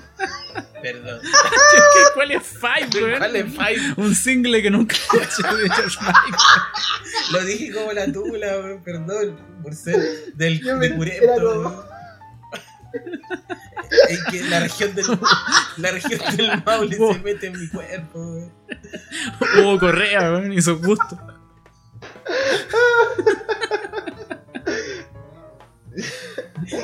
Un temón, weón. Mira, eh, este, Este tema, mazo, este po, tema que le voy a dedicar a, a, a Kim, yo ayúdenme porque la verdad a mí me encanta este tema, pero no sé decirlo, weón. En inglés, weón. Se lo voy a, man- se lo, se voy a mandar por. No, pero dilo. Pero dilo, pues dilo. Voy a decir primero el grupo. no. Eh, se llama. Ya, pero eh, dilo. Depeche Mode se llama el grupo. ¿Conocen a Depeche Mode? Obvio. Ah, pero claro que sí. Sí. Eh, eh, Just Can't. Termina tú de decir. Just can't get enough. Eso, ¿viste? El tema. anda- Ese se lo dedico. I just can't get enough. Esa. Ese. Buena, buena, buena, buena. Ese se lo dedicamos aquí. Por... Es que es un tema muy bueno, entonces como escribió hartos, eh, se lo merece. Se lo merece. ¿No es cierto? Sí, para que nunca tenga suficiente. Sí, pues bueno. Y a, a las personas, a los siguientes, les vamos a dedicar eh, a Tommy Driver.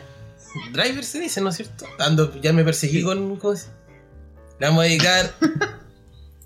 On Tommy Walking on. Sunshine. Wow. Ah, I'm walking on sunshine. Oh, muy buen tema. Oh, tiri, ti. Oh, perdón, me perdí, weón. Y. Ya, pero. Perdón, porque es que me puse a escuchar la, la, la, la canción en mi cabeza. Eh, a Alexander, Alexander Villagrán, Villagrán. le vamos a dedicar. Ya aquí me empiezo a perder ya con los nombres de, las de las canciones, weón. Eh, Who Can At Be Now del Men and Work. Me encanta ese tema también. Buen tema. Y Oye, esos son aust- australianos, ¿no? Sí, parece que sí. Sí, son australianos. Y. A Bash, A Batch número Bash uno. número uno le vamos a dedicar a Ja. Le vamos a Take On Me, de Ja. Gach. Bello. Oye, terriblemente ochentera tu dedicatoria, weón. Pero bacán. Por ciencia ficción, por lo. Sí, pues, weón. Está bien. Perfecto.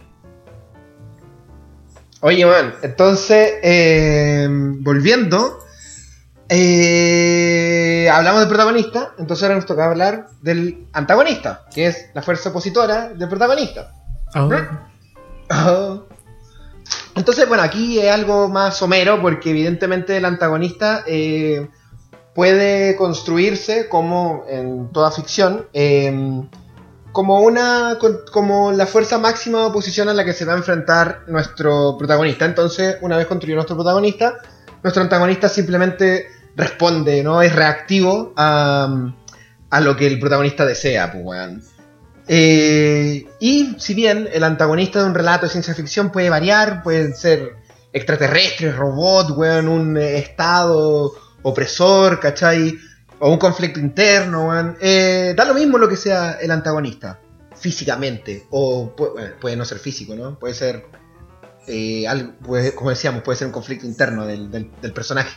El- pero el núcleo de este antagonista debe estar vinculado directamente con la tesis propuesta por el autor en el escenario especulativo, weón. siendo la materialización física o emocional de la problemática de la tesis. Entonces aquí volvemos a lo que estábamos hablando en nuestro capítulo pasado, de que, eh, de que un relato de ciencia ficción un- en un escenario especulativo tiene que tener muy clara la tesis Mm. para que el, protagon- el antagonista, si el, si el protagonista quiere librarse o mejorar o, o eh, crear un- una, nuevas normas, ¿cachai? Eh, que- sobre este escenario especulativo en el que ha sido puesto, el antagonista tiene que eh, ser la, ¿cómo decirlo? El, el, motor que empuja, ¿cachai? Que se perpetre, se, se, se- mantenga la idea de la tesis. pues. Entonces, por ejemplo, eh, si nos vamos a lo simple, de los mismos ejemplos que hemos estado hablando, eh, por ejemplo en Matrix, eh, los antagonistas, que vendrían siendo las máquinas, ¿no? Eh, ¿cuál, ¿Cuál sería como la tesis de Matrix? ¿Y qué representarían las máquinas en Matrix? Porque las máquinas no son solamente como los opositores, ¿cachai? A, los opositores a, a la humanidad, ¿cachai? ¿A qué, a, qué, ¿A qué creen? ¿A qué creen que apela? Mm. A un sistema que te opri- que te eh, controla en todo, en todo tu estado. Claro. Esa es la tesis de, la, de, la, de Matrix, ¿no? ¿no? Que un ¿A, a- ¿Tú crees que a eso, a eso apela la película? que un- a, una, a derrotar un sistema que te controla en todo su estado. Entonces, Puta, sí, pues, weón. Perfectamente, pues, weón. entonces el, Perfectamente. el- entonces por eso lo por eso está la Matrix, pues obvio. No, Claro. Entonces, eh, Claro. si, la, si la tesis de Matrix, ¿cachai? Es que eh, hay un sistema que nos controla, que nos esclaviza, que, bueno, es la, es la tesis de 1984, weón, es la tesis de un mundo Mm. feliz, weón. Eh, si está este sistema, ¿cachai? Sobre nosotros, nosotros podemos levantarnos en contra de este sistema y alcanzar lo que es la libertad. ¿cierto? Entonces, en ese sentido, Neo, eh, las motivaciones de Neo son emancipadoras, pues, ¿cachai? Y el antagonista de Neo es, es obviamente la materialización eh, física representada en las máquinas, que es Mm. este eh, elemento que, que desea que el status quo se mantenga, pero al mismo tiempo hay una materialización emocional que está representada como, ya estoy avanzando como en la saga de Matrix, que es como mm, el agente Smith, pues. El agente Claro. Smith es parte de Neo, ¿cachai? Entonces es como esa parte de Neo que mm, no solamente quiere destruir a la Matrix, ¿cachai? Sino que también, como tiene una, tiene una existencia tan vacua eh, y tiene una existencia tan accidental, eh, tan sin sentido a causa de su raíz accidental, quiere destruirlo todo, pues. Entonces, es como el, el- el agente Smith como que plantea una nueva tesis, ¿cachai? Como una tercera tesis dentro del universo de Matrix. Están los, los humanos que quieren la libertad, están los robots que quieren que todo se mantenga igual, y está el agente Smith que es un virus que quiere que todo se destruya, pues. Claro. ¿Cachai? Porque la existencia no tiene sentido. ¿cachai? Que a mí me parece súper interesante. Nos gusten o no nos gusten las películas, la 2 y la 3, pero que toquen esa tecla a mí me, me gusta, me parece súper osado, weón. Es como amplía el universo que plantea la primera película, ¿cachai? Donde hay Sí, blanco y negro nomás, weón. Aparte que es una tesis que viaja mucho por el existencialismo y es muy interesante igual la, tesis en sí de Matrix, weón. Independiente de lo que tú decís, pues, de que las películas, no sé, la Trevor, una caca, no sé, weón, ¿cachai? Pero la tesis general de la, de la, de la saga es, muy interesante, weón. Un análisis bien, bien crítico sobre el existencialismo, ¿cachai? Claro. Claro, claro. Eh, entonces, eh, entendamos de que la construcción del antagonista eh, eh, se basa en eso, en que, eh, como en toda película, o toda historia, o todo guion, tiene que ser una fuerza que esté en contradicción de lo que quiere el protagonista, las motivaciones del protagonista, pero en la ciencia ficción, puntualmente, tiene que ser el núcleo ejecutor de una rama de la tesis. ¿cachai? La tesis plantea, ¿puede el humano librarse de una sociedad creada por el propio humano que lo terminó esclavizando? Entonces el antagonista tiene que decir no. Claro. ¿Cachai? Porque si, bueno, si tu antagonista no responde a tu tesis, probablemente eh, estés chocándote ante una obra que no está muy buena.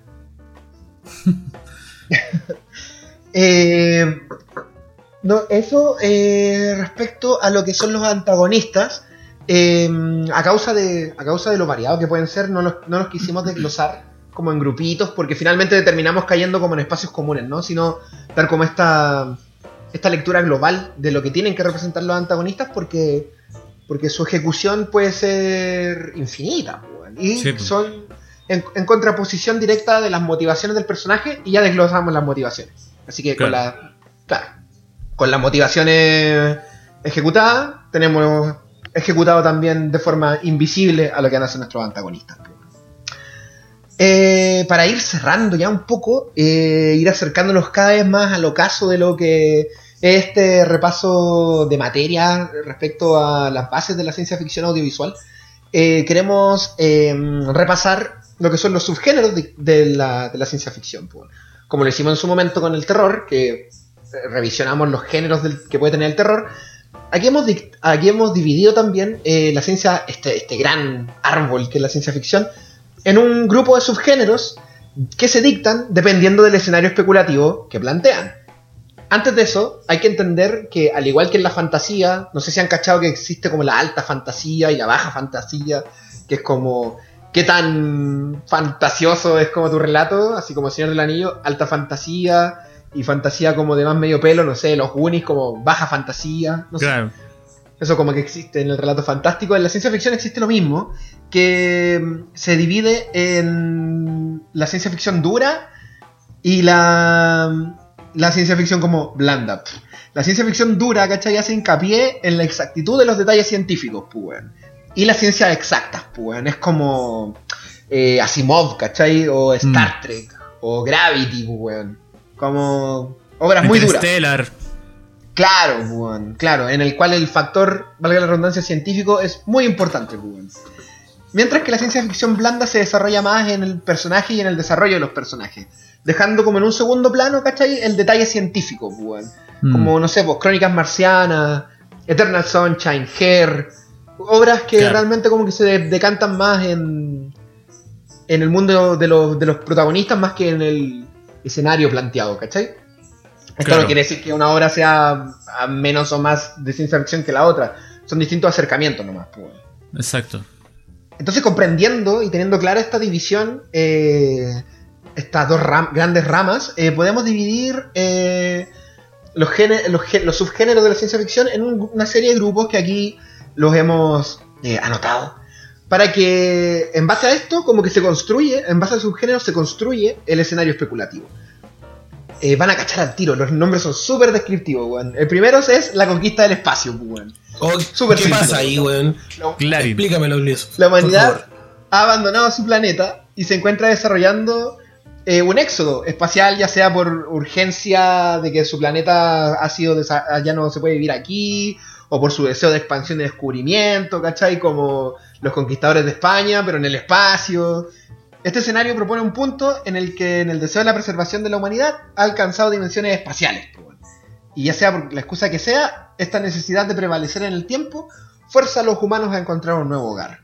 Aquí encontramos películas como Interstellar, evidente el motivo, The Martian, ¿cierto? Claro. Moon, Claro. Wall-E, 2001 dice al espacio, eh, Solaris, Prometeo, Avatar, bla bla bla, la lista es eterna. Eh, en puta, quizás es como lo que uno primero piensa cuando piensa en ciencia ficción, pues, weón, como viaje al espacio. Me imagino. Claro. Julio Verne y toda esa weá que bueno, como también literatura antigua que uno del tiro imagina el, el espacial, pues bueno. O, a- o a los animes ochenteros también que tienen mucho sobre relacionado sobre esa temática. De hecho, esta, este, este texto griego del que hablamos en el capítulo anterior, ¿cachai? La historia verdadera, se trata sobre un viaje espacial, pues bueno, entonces ya desde la prehistoria de la literatura, de la ciencia ficción, como que este subgénero siempre ha estado presente, ¿cachai? Porque Claro.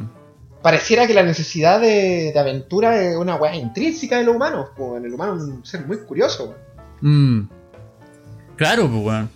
Sí, pues bueno. Entonces, otro subgénero también muy evidente en su enunciado son los viajes en el tiempo. Que es un espacio común en la construcción narrativa.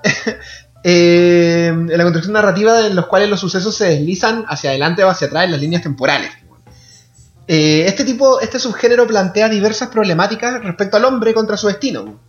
La predestinación de los hechos, la creación de universos paralelos y la posibilidad de torcer el destino, ¿cachai? Esto es como algo que se viene discutiendo desde la era del mito, desde la era de los griegos, ¿cachai? El hombre puede derrotar a su destino o está todo predestinado por una fuerza superior a nosotros, ¿cachai? Mm. Aquí podemos encontrar obras como Los Cronocrímenes, la película española muy buena, La YT, The Terminator, ¿cachai? The Terminator también habla de esto, pues bueno, es como, ¿es Mm. evitable el fin del mundo? Sí, Eh, pues. bueno, El planeta de los simios, 12 monos, El efecto mariposa, Donnie Darko, Volver al futuro, y en fin, todo lo que tenga que ver con viajes temporales. Do- Claro. Donnie Darko, weón. Peliculón, pues. Peliculaza. Me va a decir que no, me va a decir que no, Gabriel, te caché. No, ya caché, ya, ya entramos de nuevo en conflicto. Oh, Ah. Donnie Darko es super nazi, no. no, no. No, no, es que. El nieto de Fritz Lang. No, el- no, no, no, no, no estoy nada en contra de Donnie Darko, que. Es que encuentro que esa cuestión de Donnie Darko es tan. Del viaje en el tiempo de Donnie Darko es tan. Es como. Guau, la volada de Donnie Darko. Pero no, no tengo nada que decir de Donnie Darko. Ya, ¿te gusta el conejito? Es bacán ese traje, weón. Es muy bueno, weón. Siempre lo quise, weón. Lo venden igual, pues, weón. Lo encontré en internet. Puta de más, pues, weón. Sale Seth Roger. Pero lo quería, Malo. lo quería en el 2004, pues, weón. No sé si lo quiero ahora, weón.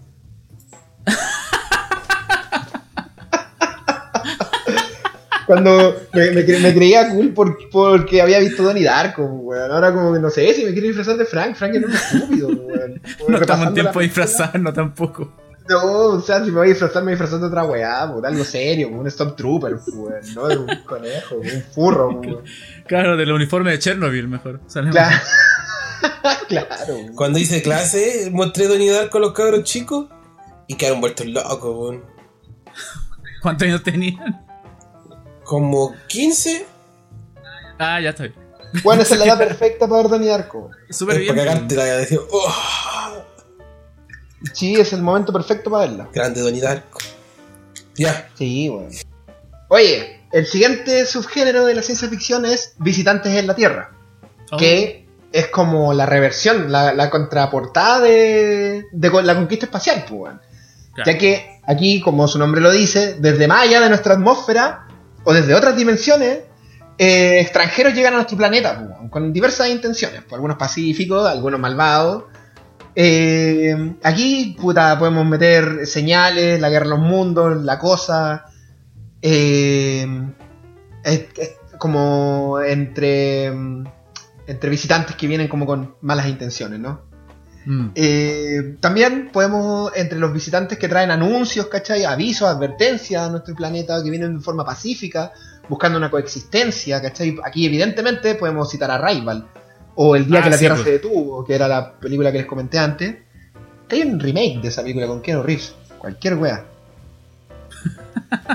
y eh, también podemos incluir películas en las cuales los visitantes no traen, no tienen ningún objetivo como Distrito 9, weón. O, Oh, qué eh, buena esa peli, weón. peliculón, weón. Distrito 9 o la que, la que citamos, Hombre mirando al sudeste, weón. Mm, claro. Distrito 9, weón. Weón, ¿por qué vienen los marcianos? Se quedaron en pana nomás, pues, weón. y Fin. Seguían aquí película. viviendo ahí en. Película. Encima porque llegan a Sudáfrica.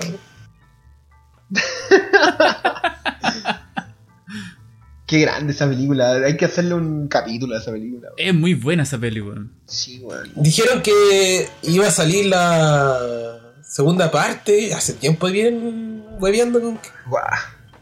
que el director.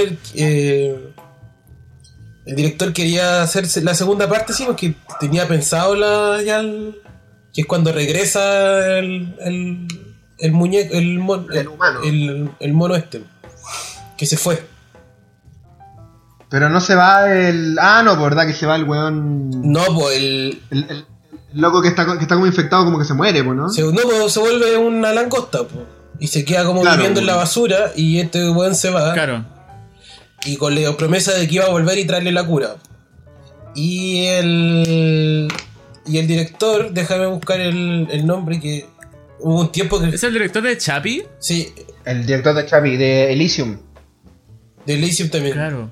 Y un tiempo estuve pegado con él porque él ta- estaba estuvo como haciendo cortos eh,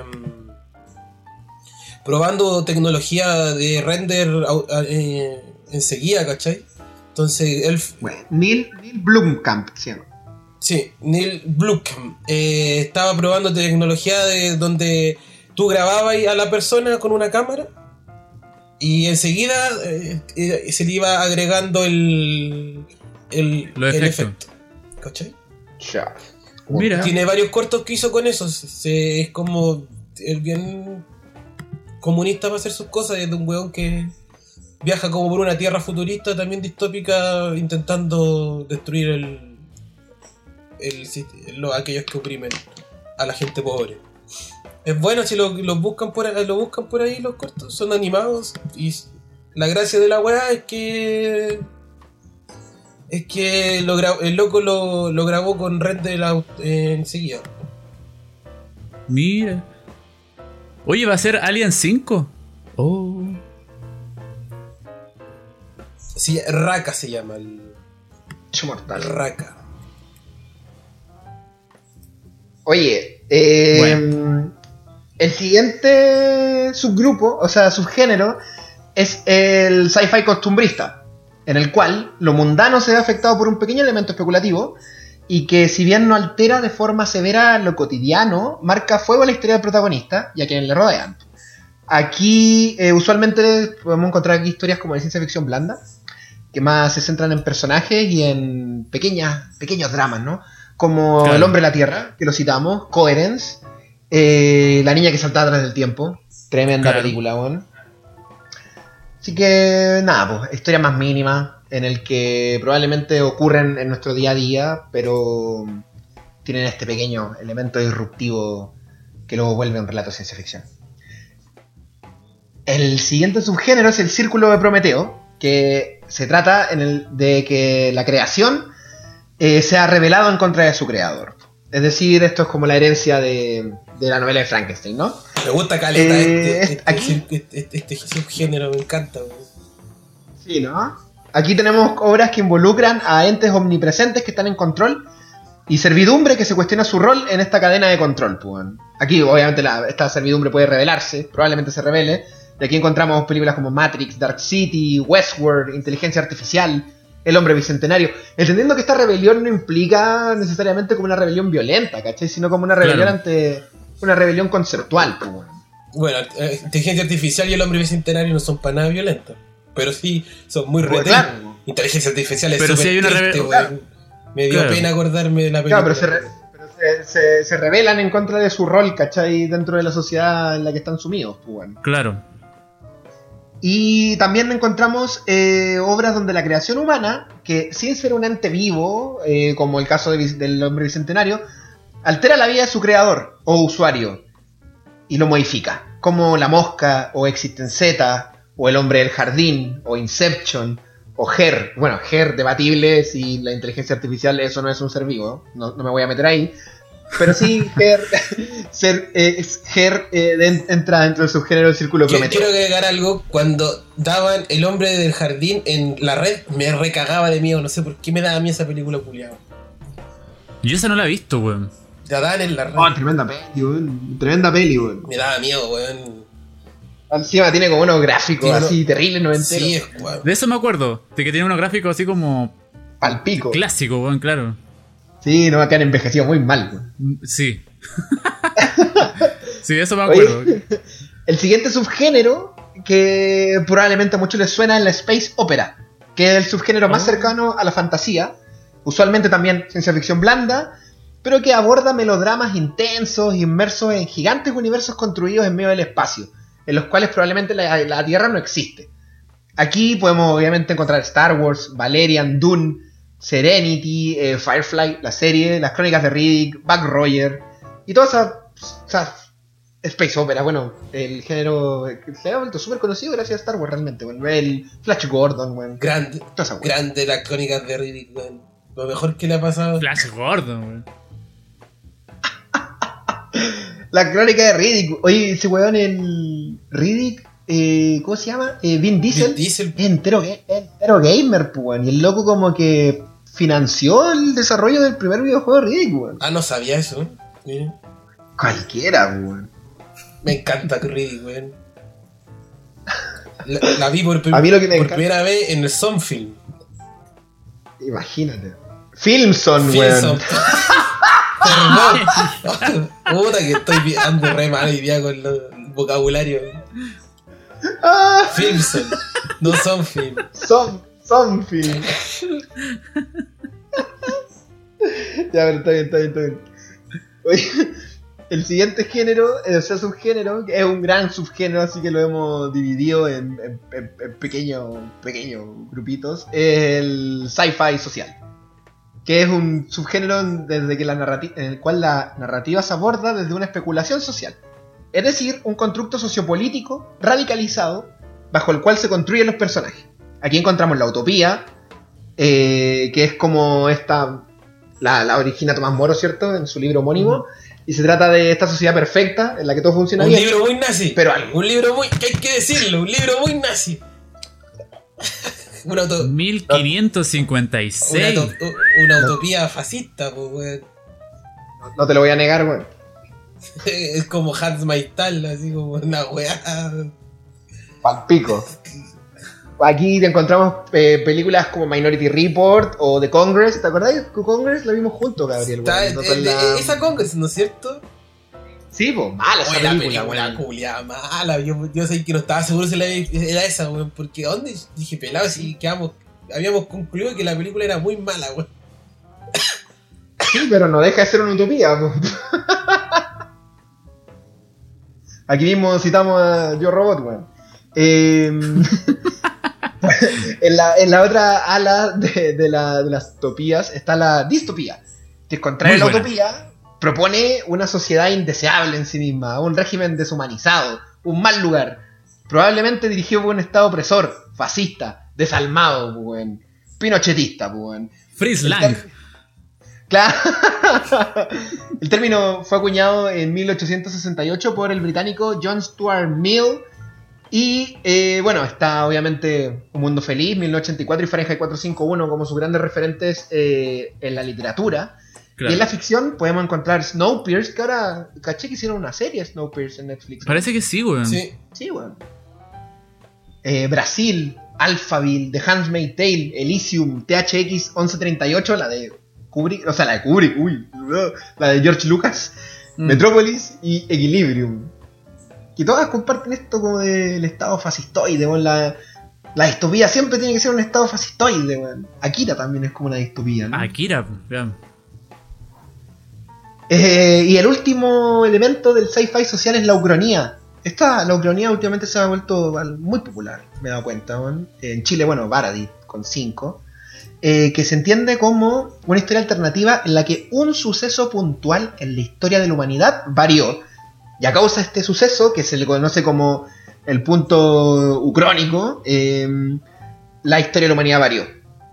La ucronía, el término de la ucronía lo, acuñó el francés Charles Renouvier en el siglo XIX en su obra Uchronie, l'utopie dans l'histoire, que es Ucronía, la utopía dentro de la Ah, historia. mejoraba el francés el Roberto ahí en las canas de ¿eh? Pero perfecto. En la- Eh. Eh, bueno, eh, sobre este término, eh, dijo que la ucronía es, y cito, lo que no tiene tiempo, lo que no está alojado en el tiempo y en particular en el tiempo histórico, suponiendo la posibilidad de un cambio radical de la historia por la más ligera desviación de su curso. Mm. Eh, para los que no entienden a quién se refiere la ucronía, es como qué pasa si los nazis hubieran ganado.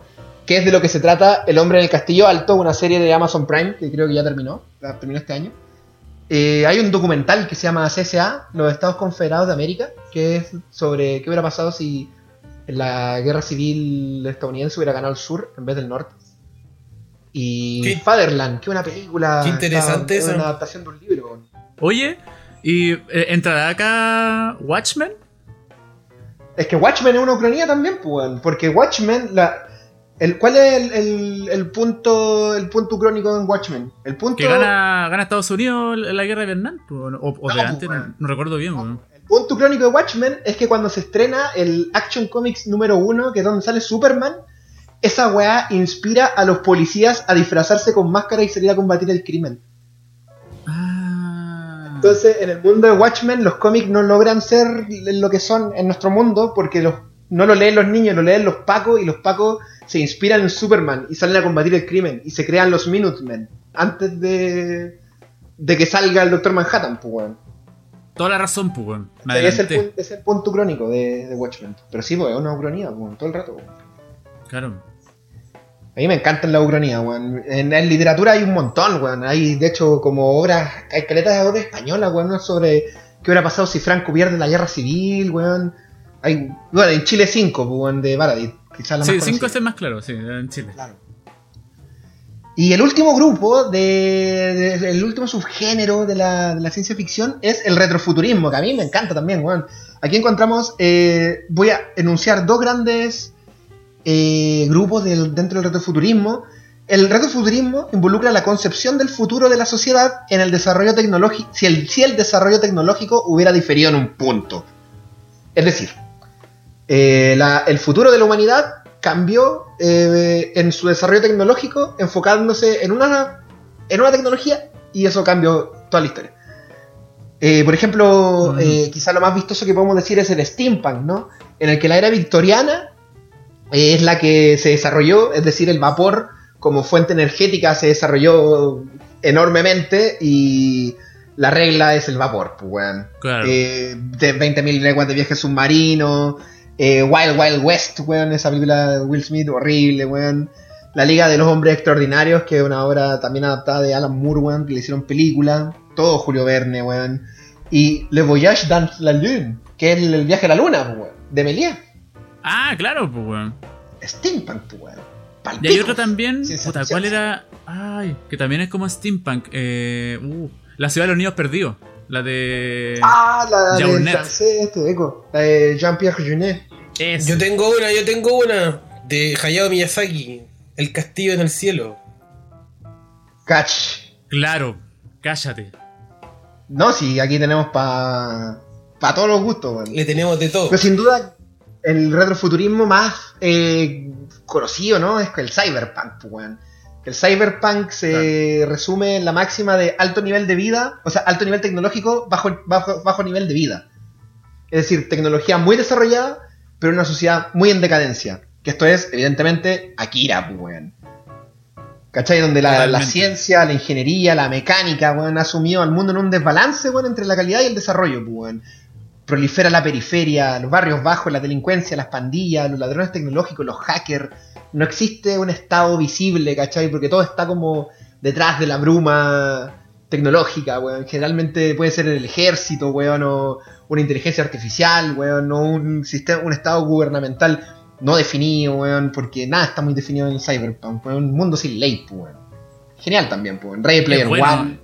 Avalon, Blade Runner, Surrogates, Ghost in the Shell, Genocyber.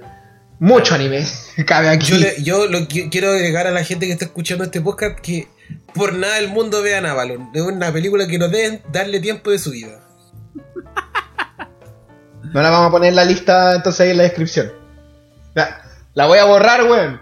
La tenía en la lista, la voy a borrar, weón. Porque después recomendando películas nazis, weón. No, No, no, no, no, no, es que sea nazi nada, Avalon, Avalon no es nazi, Avalon es mala, es fome, larga, mala y no tiene ni un membrillo.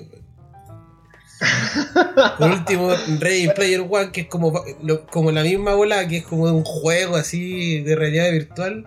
Por último, entretenía la wea. Re mala Ready Claro. Player One, pero por último, para pasar la tarde. Pero Avalon A mí, es de, pésima. weón. A mí de las que me gusta como Cyberpunk, es Robocop. Puta, qué clásica, weón. Buena, weón. Buena Robocop, weón. Eh, Eh, Entonces, eh, para ir cerrando con esto, esto era lo último que teníamos de los subgéneros. También tenemos ahí dentro del sci-fi, o sea, del, del retrofuturismo, el diesel punk, que es como donde la fuente energética más importante fue el petróleo, ¿cachai? El atomic punk, weón, que gira todo alrededor de la energía atómica. El crypto punk, el Black Mirror, ¿cachai? eso, Y el biopunk, que ataca, weón. Profesor, ¿qué, qué se refiere ahí con CryptoPunk? Ahí me, ahí me dejaste entero colgado. Mira, te voy a, porque te voy a buscar bien la cita para no dar la cacha, weón. Black Mirror, como que ya, Black Mirror, pero Black Mirror tiene varias weas, pues, entonces, ¿en qué sentido? Mira, te lo voy a voy a leerte el- la cuestión etimológica para no para no irme de madres, pero el término se concibe por el libro de Juliana Sánchez, que es el CryptoPunk. Así se llama el, el libro, ¿cachai? Mira, Entonces, eh, mira, dice, eh, ¿qué es el CryptoPunk? La el CryptoPunk eh, ha- habla de utilizar como las herramientas comunicacionales y tecnológicas, ¿cachai? Como para hacer una reconstrucción del orden sociocultural, sociopolítico de la sociedad actual, pues, weón. Esta weá es como un término muy nuevo, pues, weón. Es Julian Assange, pues, weón. Sí, pues es Claro. como muy, muy nueva la wea, pues weón. Entonces en ese sentido, eh, entonces en ese sentido como que obras como Black Mirror se encasillan ahí, ¿cachai? En el sentido de que, eh, por lo menos en las primeras temporadas, eh, son todos estos desarrollos eh, tec- tecnológicos, ¿cachai? Que generan el mundo, los comunicacionales, las redes sociales, o tecnología, weón, eh, eh, biológica, ¿cachai? Insertada como en tu cuerpo, weón. Eh, más, más allá de más allá de ser como cómo decirlo más allá, más allá de, de ser como él la problemática de la historia eh, es una pro- es una, una herramienta que desnuda la problemática humana no sé si me entiendo ¿cachai? Sí. Me explico ¿cachai? sí, no, claristo. Como que, no sé, pues en el, el, el, el cyberpunk, ¿cachai? O en el steampunk, como que es el mismo escenario sociopolítico el cual dictamina como la problemática, ¿cachai? Porque Mm. la sociedad es un problema, pues, weón. Aquí, tam- en el, aquí también la sociedad es un problema, ¿cachai? Pero no está dictaminada por necesariamente como por el escenario especulativo, ¿cachai? Sino que el escenario especulativo simplemente desnuda la problemática. Y la problemática son las personas, pues. Mm. Sí, comprendo. Eso, eso, eso en lo, en lo estrictamente narrativo, ¿cachai? Porque el CryptoPunk también tiene como una serie de ramificaciones en lo que es como la libertad de internet, ¿cachai? La libertad de la información y un montón de, de definiciones en las que no voy a entrar porque no es lo que compete en este No. podcast. Y, no lo, y no lo preparé. Pero era un término que no manejaba y me quedó muy claro. Sí, no, es, es bacán, weón. Es, es, bacán. weón. Está re bueno para ese concepto, para- weón. para allá van- Mm. para allá van las nuevas narrativas, weón. Sí, igual estaba pensando eso, weón, que ya este es el futuro de como la gama de ciencia ficción que se, va- que se viene, weón. Para ese lado. Sí, igual creo. weón. Bueno, cerrados los subgéneros, entendamos que los subgéneros eh, solamente nos dan como el- la cancha, ¿no? Como el estadio, el marco en el cual nuestro escenario especulativo se va a desarrollar. A eso nosotros tenemos que meterle creatividad, ¿cachai? Sobre eso construimos personajes, pero sobre todo eso tenemos que construir nuestra tesis. pues. Y esa tesis tiene que estar... Al final, todas estas herramientas son legos para que ustedes, autores, eh, jueguen con las tesis que tengan en la cabeza. pues. O para que en- entendamos las tesis con las que los autores de obras que vemos eh, las herramientas que utilizaron esos autores para que esas tesis se entiendan, ¿cachai? Eh, así que, para ir cerrando, vamos a ver eh, los finales que pueden tener las obras de ciencia ficción. pues, ya para ir colocando la última nota en este extenso podcast que dividimos en dos partes, para no aburrir tanto a nadie. Pero que si llegaron hasta aquí ya no se aburrieron, pues. bueno. Sí. Eh, sí, sí, pues. Hay tres tipos de, de finales con los que podemos cerrar nuestro relato de ciencia ficción. Eh, el primer final es la victoria del universo. Es decir, que los postulados propuestos por el autor se confirman y aplastan o alinean a los protagonistas dependiendo del planteamiento de la tesis. como 1984, no sé si se acuerdan del final, spoiler, de 1984, que el protagonista termina aceptando al gran hermano. Pues. ¿Cachai? Muy nazi. muy nazi, bueno. Entonces, la victoria del universo implica de que la interrogante de, por ejemplo, Matrix, ¿puede el humano eh, librarse de una sociedad que lo oprime? No, pues, Claro. weón. No puede, pues, weón. Pa. 1984. Eh, el otro tipo de final es, y aquí sí me pegué un- una descarrila nazi, es el triunfo de la voluntad. Sí.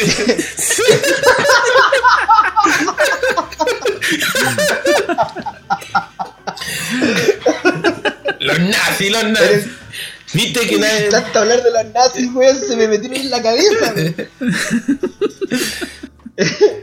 Eh, en el triunfo de la voluntad, bueno, entendemos que hay razas que son inferiores a otras. No, en el triunfo de la voluntad eh, implica que las reglas y el planteamiento especulativo se subvierten. Se subvierten de acuerdo a las motivaciones del protagonista. Es decir, el protagonista, sus motivaciones y decisiones logran, logran derrotar al universo y eh, básicamente tener un final feliz. pues.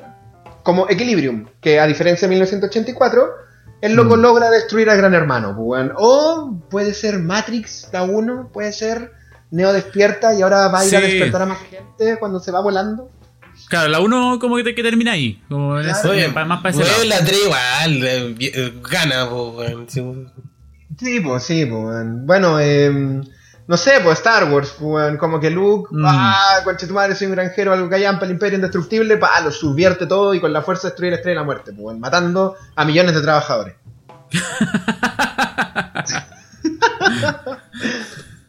y el tercer tipo de final, que a mí personalmente me parece más interesante, es la creación de una nueva tesis. Mm. Es decir, el planteamiento especulativo inicial se diluye a lo largo de la trama y con esto se construye un nuevo planteamiento hacia el final. Y aquí yo creo que lo grafica muy bien Arrival. Que Sí, sin spoiler la película, Arrival Mm. plan- plantea, llegan unos marcianos al mundo, es el escenario especulativo. Vamos a ver qué, qué chucha quieren estos marcianos. Pues si vienen de forma pacífica o de forma violenta, entonces mandamos a un militar y a una lingüista para que se comunique con ellos. Bueno. Y ese, ese es como el punto de inicio, ¿cachai? Del- desde donde el escenario especulativo empieza a desarrollar su idea, pues. Y cuando termina la película, la weá no se trata de eso. Y es genial. que no. Bueno, creo que el Gabriel no la ha visto, entonces prefiero quedarme hasta ahí no nomás. lo he visto arriba. Mm. Pero los que. los espectadores que la han visto, probablemente, como el Esteban, logran entender el punto, ¿cachai? De que. De que no, no se. no se subvierte. Por ejemplo, Matrix. De nuevo, eh, ¿puede un humano librarse de una sociedad que lo ha esclavizado? Que una sociedad opresora creada por él mismo que lo termina esclavizando? Y una respuesta es no, otra respuesta es sí, pero otra respuesta puede ser, ¿y si crea una nueva sociedad? Claro. ¿Cachai? Y ahí como que se, se van a subvertir las reglas de- del juego planteado, eh, creando una nueva tesis. pues, onda. Y si la sociedad que quiere crear el protagonista no es tan buena tampoco, weón, porque probablemente va a crear una sociedad opresora de nuevo, weón, como ya lo hicieron los que estuvieron antes de él. weón. Entonces si la sociedad es creada por otro ser, weón, no sé, weón. ¿Cachai? Como... A mí me parece, es como una tercera vía, weón, como lo que hablábamos de, de- del rol que cumple el agente Smith, ¿cachai? Es una tercera vía la tesis, weón. A mí me... Esa tangente me parece súper interesante, weón. Y creo que Mm. Arrival la grafica bacán, weón. Bacán, bacán, bacán, weón. No sé qué piensan ustedes. Sí, yo creo que, eh, claro, porque el Gabriel no ha visto esta película, pero creo que Arrival es el mejor ejemplo para esta para este tipo de final, weón, porque está súper claro. Pero díganlo nomás y. Lancen nomás su. Terminen su, tu tesis completa. Ah, claro, bueno, que no, y que finalmente eh, Arrival no se termina tratando sobre alienígenas, sino sobre decisiones, ¿cachai? Como sobre, lo- sobre vínculos emocionales entre las personas, ¿cachai? Y cómo las decisiones, por dolorosas que sean, nos, nos llevan a, crea- a, a crear esos vínculos. Y Mm. si pudiéramos mirar en, en retrospectiva, ¿cachai? ¿Valió o no valió la pena haber creado todo eso, haber pasado todo ese dolor para poder tener todos esos vínculos, ¿cachai? Es como... Y lo que plantea la película es que sí, ¿cachai? Como que todo el dolor vale la pena, ¿cachai? Porque el dolor Claro. pasa, weón. Pero... Pero lo bonito que se crea, ¿cachai? No tiene precio, weón. Entonces la weá puta no se trata de los marcianos nunca. weón. Los Sí, marcianos pues eso, eh, ni hablan. eso te voy a decir, porque en ningún momento la película. O sea, c- claro, en el principio se tratan de los marcianos, pero en realidad la película no se trata de los marcianos, sino se trata de, de la humanidad. Claro. Y del individuo, weón. Claro. Claro. Es bacán. Es hermosa esa película, Gabriel Vela. No, es increíble, increíble esa película. ¿no? Sí, sí la tengo en mi. en mi radar. Tiene una parte ahí media nazi en, en Nuremberg. No, no, mentira. no sé si te guste esa parte, voy a saltártela. Claro, la protagonista tiene una espástica en el brazo. a, a Rayo le ocurre todo mientras sería en Polonia, weón. Qué terrible, weón. Bueno, y con esto yo creo que ya hemos entregado bastantes herramientas para que nuestros oyentes puedan eh, disfrutar con mayor conocimiento quizá eh, obras, sus obras de ciencia ficción favoritas para que si se animen a crear tengan un par de herramientas también ahí a tomar la mano cuando estén un poco trabados y bueno, todos hemos aprendido un poco, creo yo, ¿no? Yo aprendí mucho eh, desarrollando esto y conversándolo con ustedes. Yo, yo, Sí, ¿no? y yo aquí ¿no? loco con el CryptoPunk, acá estaba. De hecho, me perdí al, al final porque me puse a leer la- un pequeño resumen que encontré. Bueno, por favor. Es bacán el libro de Assange. No, o sea, es un resumen del libro de Assange. Es un. Es una weá que escribieron en los pero desde seis páginas no me voy a poner a leer, pues weón. No, además. Sí, para después. Ahorita, Sí. para- tarea para la casa. Sí, estaría para la cabeza. Bueno, muchachos, entonces con esto ya vamos cerrando esta edición de Punto de Giro Podcast, ¿no?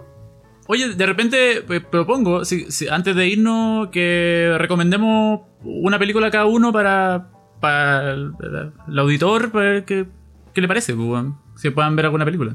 ¿De ciencia Ya. ficción o de lo que, o de ¿Eh? lo que estamos cualquier weón? Sí, pues, De los nazis. Claro. Película de nazi. No, pues de ciencia ficción, pues. Ya, a ver. Yo, yo voy a recomendarle a Gabriel que vea Arrival primero. Sí, pues, obvio. Si algún espectador no la ha visto, se la recomiendo. Y además de Arrival, eh, recomiendo que vean eh, Paprika, que es una película sobre la cual se, podemos decir que se basó Inception. Más bien, Christopher Nolan robó muchas cosas de Paprika para hacer su Inception, su interpretación del sueño. Y que es una película de ciencia ficción blanda que, mm, que a través de este de una niña que se mete como a los sueños de la gente, guau, se empieza a desarrollar toda una trama muy cuática y que a nivel de animación es un es un ¿cómo decirlo? Es un festival. Es un festival de de genialidad, weón. Te la recomiendo también a Esteban si no la he visto. Ya, bacán, no, no, pa- para nada no la he visto, eso la, la tengo, la tengo en mi lista. Dale tú, Esteban. Satoshi Kon. Satoshi Kon es un gran que en paz descanse, un gran director de anime, weón. Perfecto. Eh, yo voy a recomendar igual dos películas. Eh, una que más conocida, que se llama, bueno, que, que lo hablamos también en el podcast, que es Ceguera, que la recomiendo porque la analicen igual, porque también está basado, como dije, en un, en un libro, un gran libro de Saramago. Y es interesante igual si pueden, si es que no lo han hecho, eh, leer el libro y también ver la película. Las dos por, por separado igual son, son muy buenos ejercicios de, de ciencia ficción. Está muy interesante. Y otra película que, que recomiendo es Coherence, una película de ciencia ficción de bajo presupuesto que está hecho, weón, con, con, no sé, con la pensión de mi mamá, weón. Como es un- una película muy barata, weón. Pero es, es muy, muy interesante la propuesta que se, se presenta en esta película. Que, bueno, voy a resumir un poco la sinopsis, weón, que se trata de unos amigos que se juntan a cenar. Y en la cena van comentando, oye, se, se viene un, va, va a pasar un, cometa y dicen que va, va, va a pasar algo raro, ¿cachai? Y el otro dice, no, no va a pasar nada, no creo, ¿cachai? pasa el cometa y empiezan a, a pasar situaciones raras en el propio ambiente, en la misma casa. Entonces todo está hecho en una sola locación. Es un buen ejercicio de ciencia ficción eh, con un trabajo increíble de guion, porque al final son solamente los ocho personajes dentro de la misma casa. ¿sí? Bueno, Y, eh, eh, es muy bueno, muy buen ejercicio de ciencia ficción barato. Sí. Eso, coherence. Mortal. O coherencia en español. O la coherencia para España. No sé. Yo, yo más que recomendarle una película, quiero salirme por fuera de las pautas que estaba. Les voy a recomendar un canal de YouTube, ya que se tocó el tema del. Tocamos al, a Neil Blomkamp, el hombre de- detrás de Distrito 9. Les, que, le- les de- que revisen OAST Studios, el estudio de este, de este hombre donde hay varios cortometrajes que se realizaron con, son todos de ciencia ficción, que se realizaron con esta técnica de render en tiempo real. Hay varios, hay varios que son muy buenos, Adam y Raka, que son los que más recomiendo. Y, pero todos tienen, todos, todos están ahí en, en OAT Studios, se llama. en- está en... OAT. Es O-A-T-S. OATS Perfecto. Studios. Perfecto. Están en. Y la gracia, vuelvo a repetirlo, que es como algo que va más allá solamente del, del, del- del asunto del guion también, va con el trabajo fílmico que, que son está este asunto del, del render en tiempo real. También ahí mismo también se pueden, pueden ver un par de mm, making of de cómo se hace la técnica. Y es muy interesante para que lo revisen. Mortal, weón. Bueno, con eso dicho, eh, nos estaremos encontrando en la próxima edición en torno a la liturgia cinematográfica en este espacio, eh, este bello espacio, este espacio amistoso, colaborativo y sobre todo eh, nazi, que hemos denominado Punto de Giro Podcast. Eh, cuídense mucho amigos, los quiero mucho, eh, estén sanos, besos, abrazos, comentarios finales. Eh, no. Shaolin, besitos a todos, cuídense, no salgan, si es que se, tienen, se pueden quedar en la casa, quédense en la casa, eh, no crean en el gobierno y eso. Shaolin. Yo un saludo a todos y que dejen saludos en la casilla de comentarios, suscríbanse y si se quedan, yo les voy a dedicar un hermoso tema. Un abrazo y besos. Show, show, show, show. Tchau!